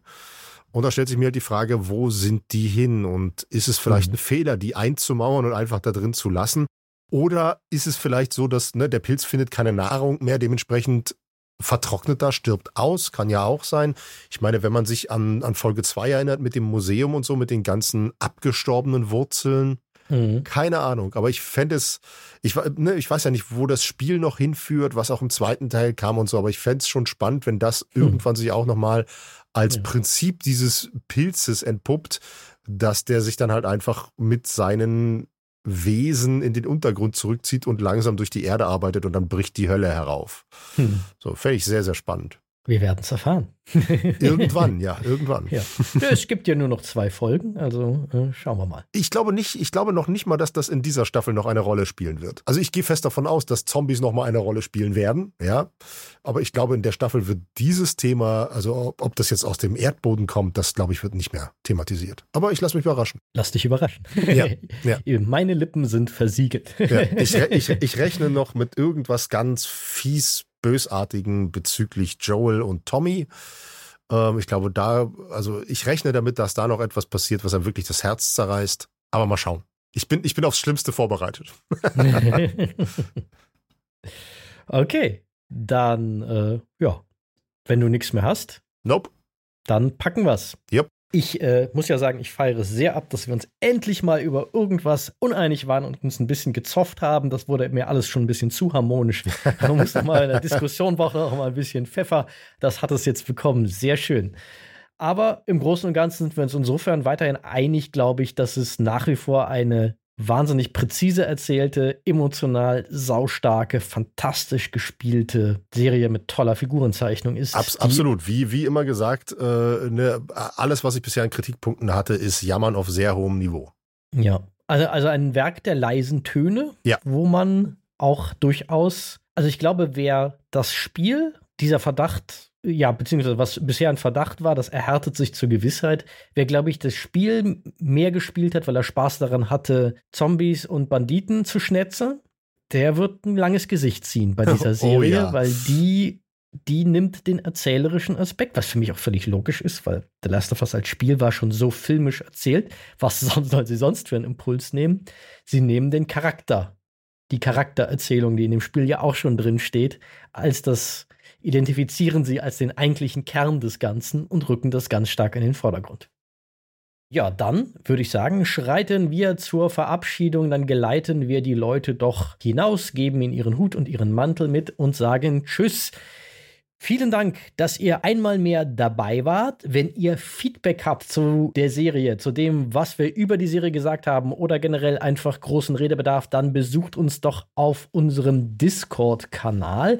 Generell, wenn es euch gefallen hat, was wir hier gemacht haben, dann freuen wir uns ganz stark über eine gute Bewertung auf Apple Podcast oder Spotify. Da kann man uns die, wie wir finden, verdienten fünf Sterne, wenn wir uns jetzt auch schon streiten, dann ist das erst recht verdient. So, kann man uns dort geben. Aber wenn man uns noch mehr unterstützen will, dann kann man auch ein Abo auf Steady und Patreon abschließen und noch ganz viele andere tolle Inhalte wie diesen hier zu ganz vielen weiteren Themen, ganz viele weitere Podcast-Formate bekommen. Für nur 5 Euro bekommt ihr alles, was unser Portfolio hergibt. Und wer das schon tut, dem sei hier wieder unsere traditionelle Liebeskartoffel, ja, gesagt. Wir können sie leider nicht zeigen in einem Podcast. Generell macht bitte auch weitere Personen auf unser Format aufmerksam und darauf, dass hier tolles Programm von Nerd Nerds für Nerds gemacht wird. Folgt uns deshalb auf Facebook, auf Twitter, auf Instagram und schreit es generell von den Dächern, dass es hier spannend zugeht. In diesem Sinne, möge die Macht mit euch sein. Live long and prosper.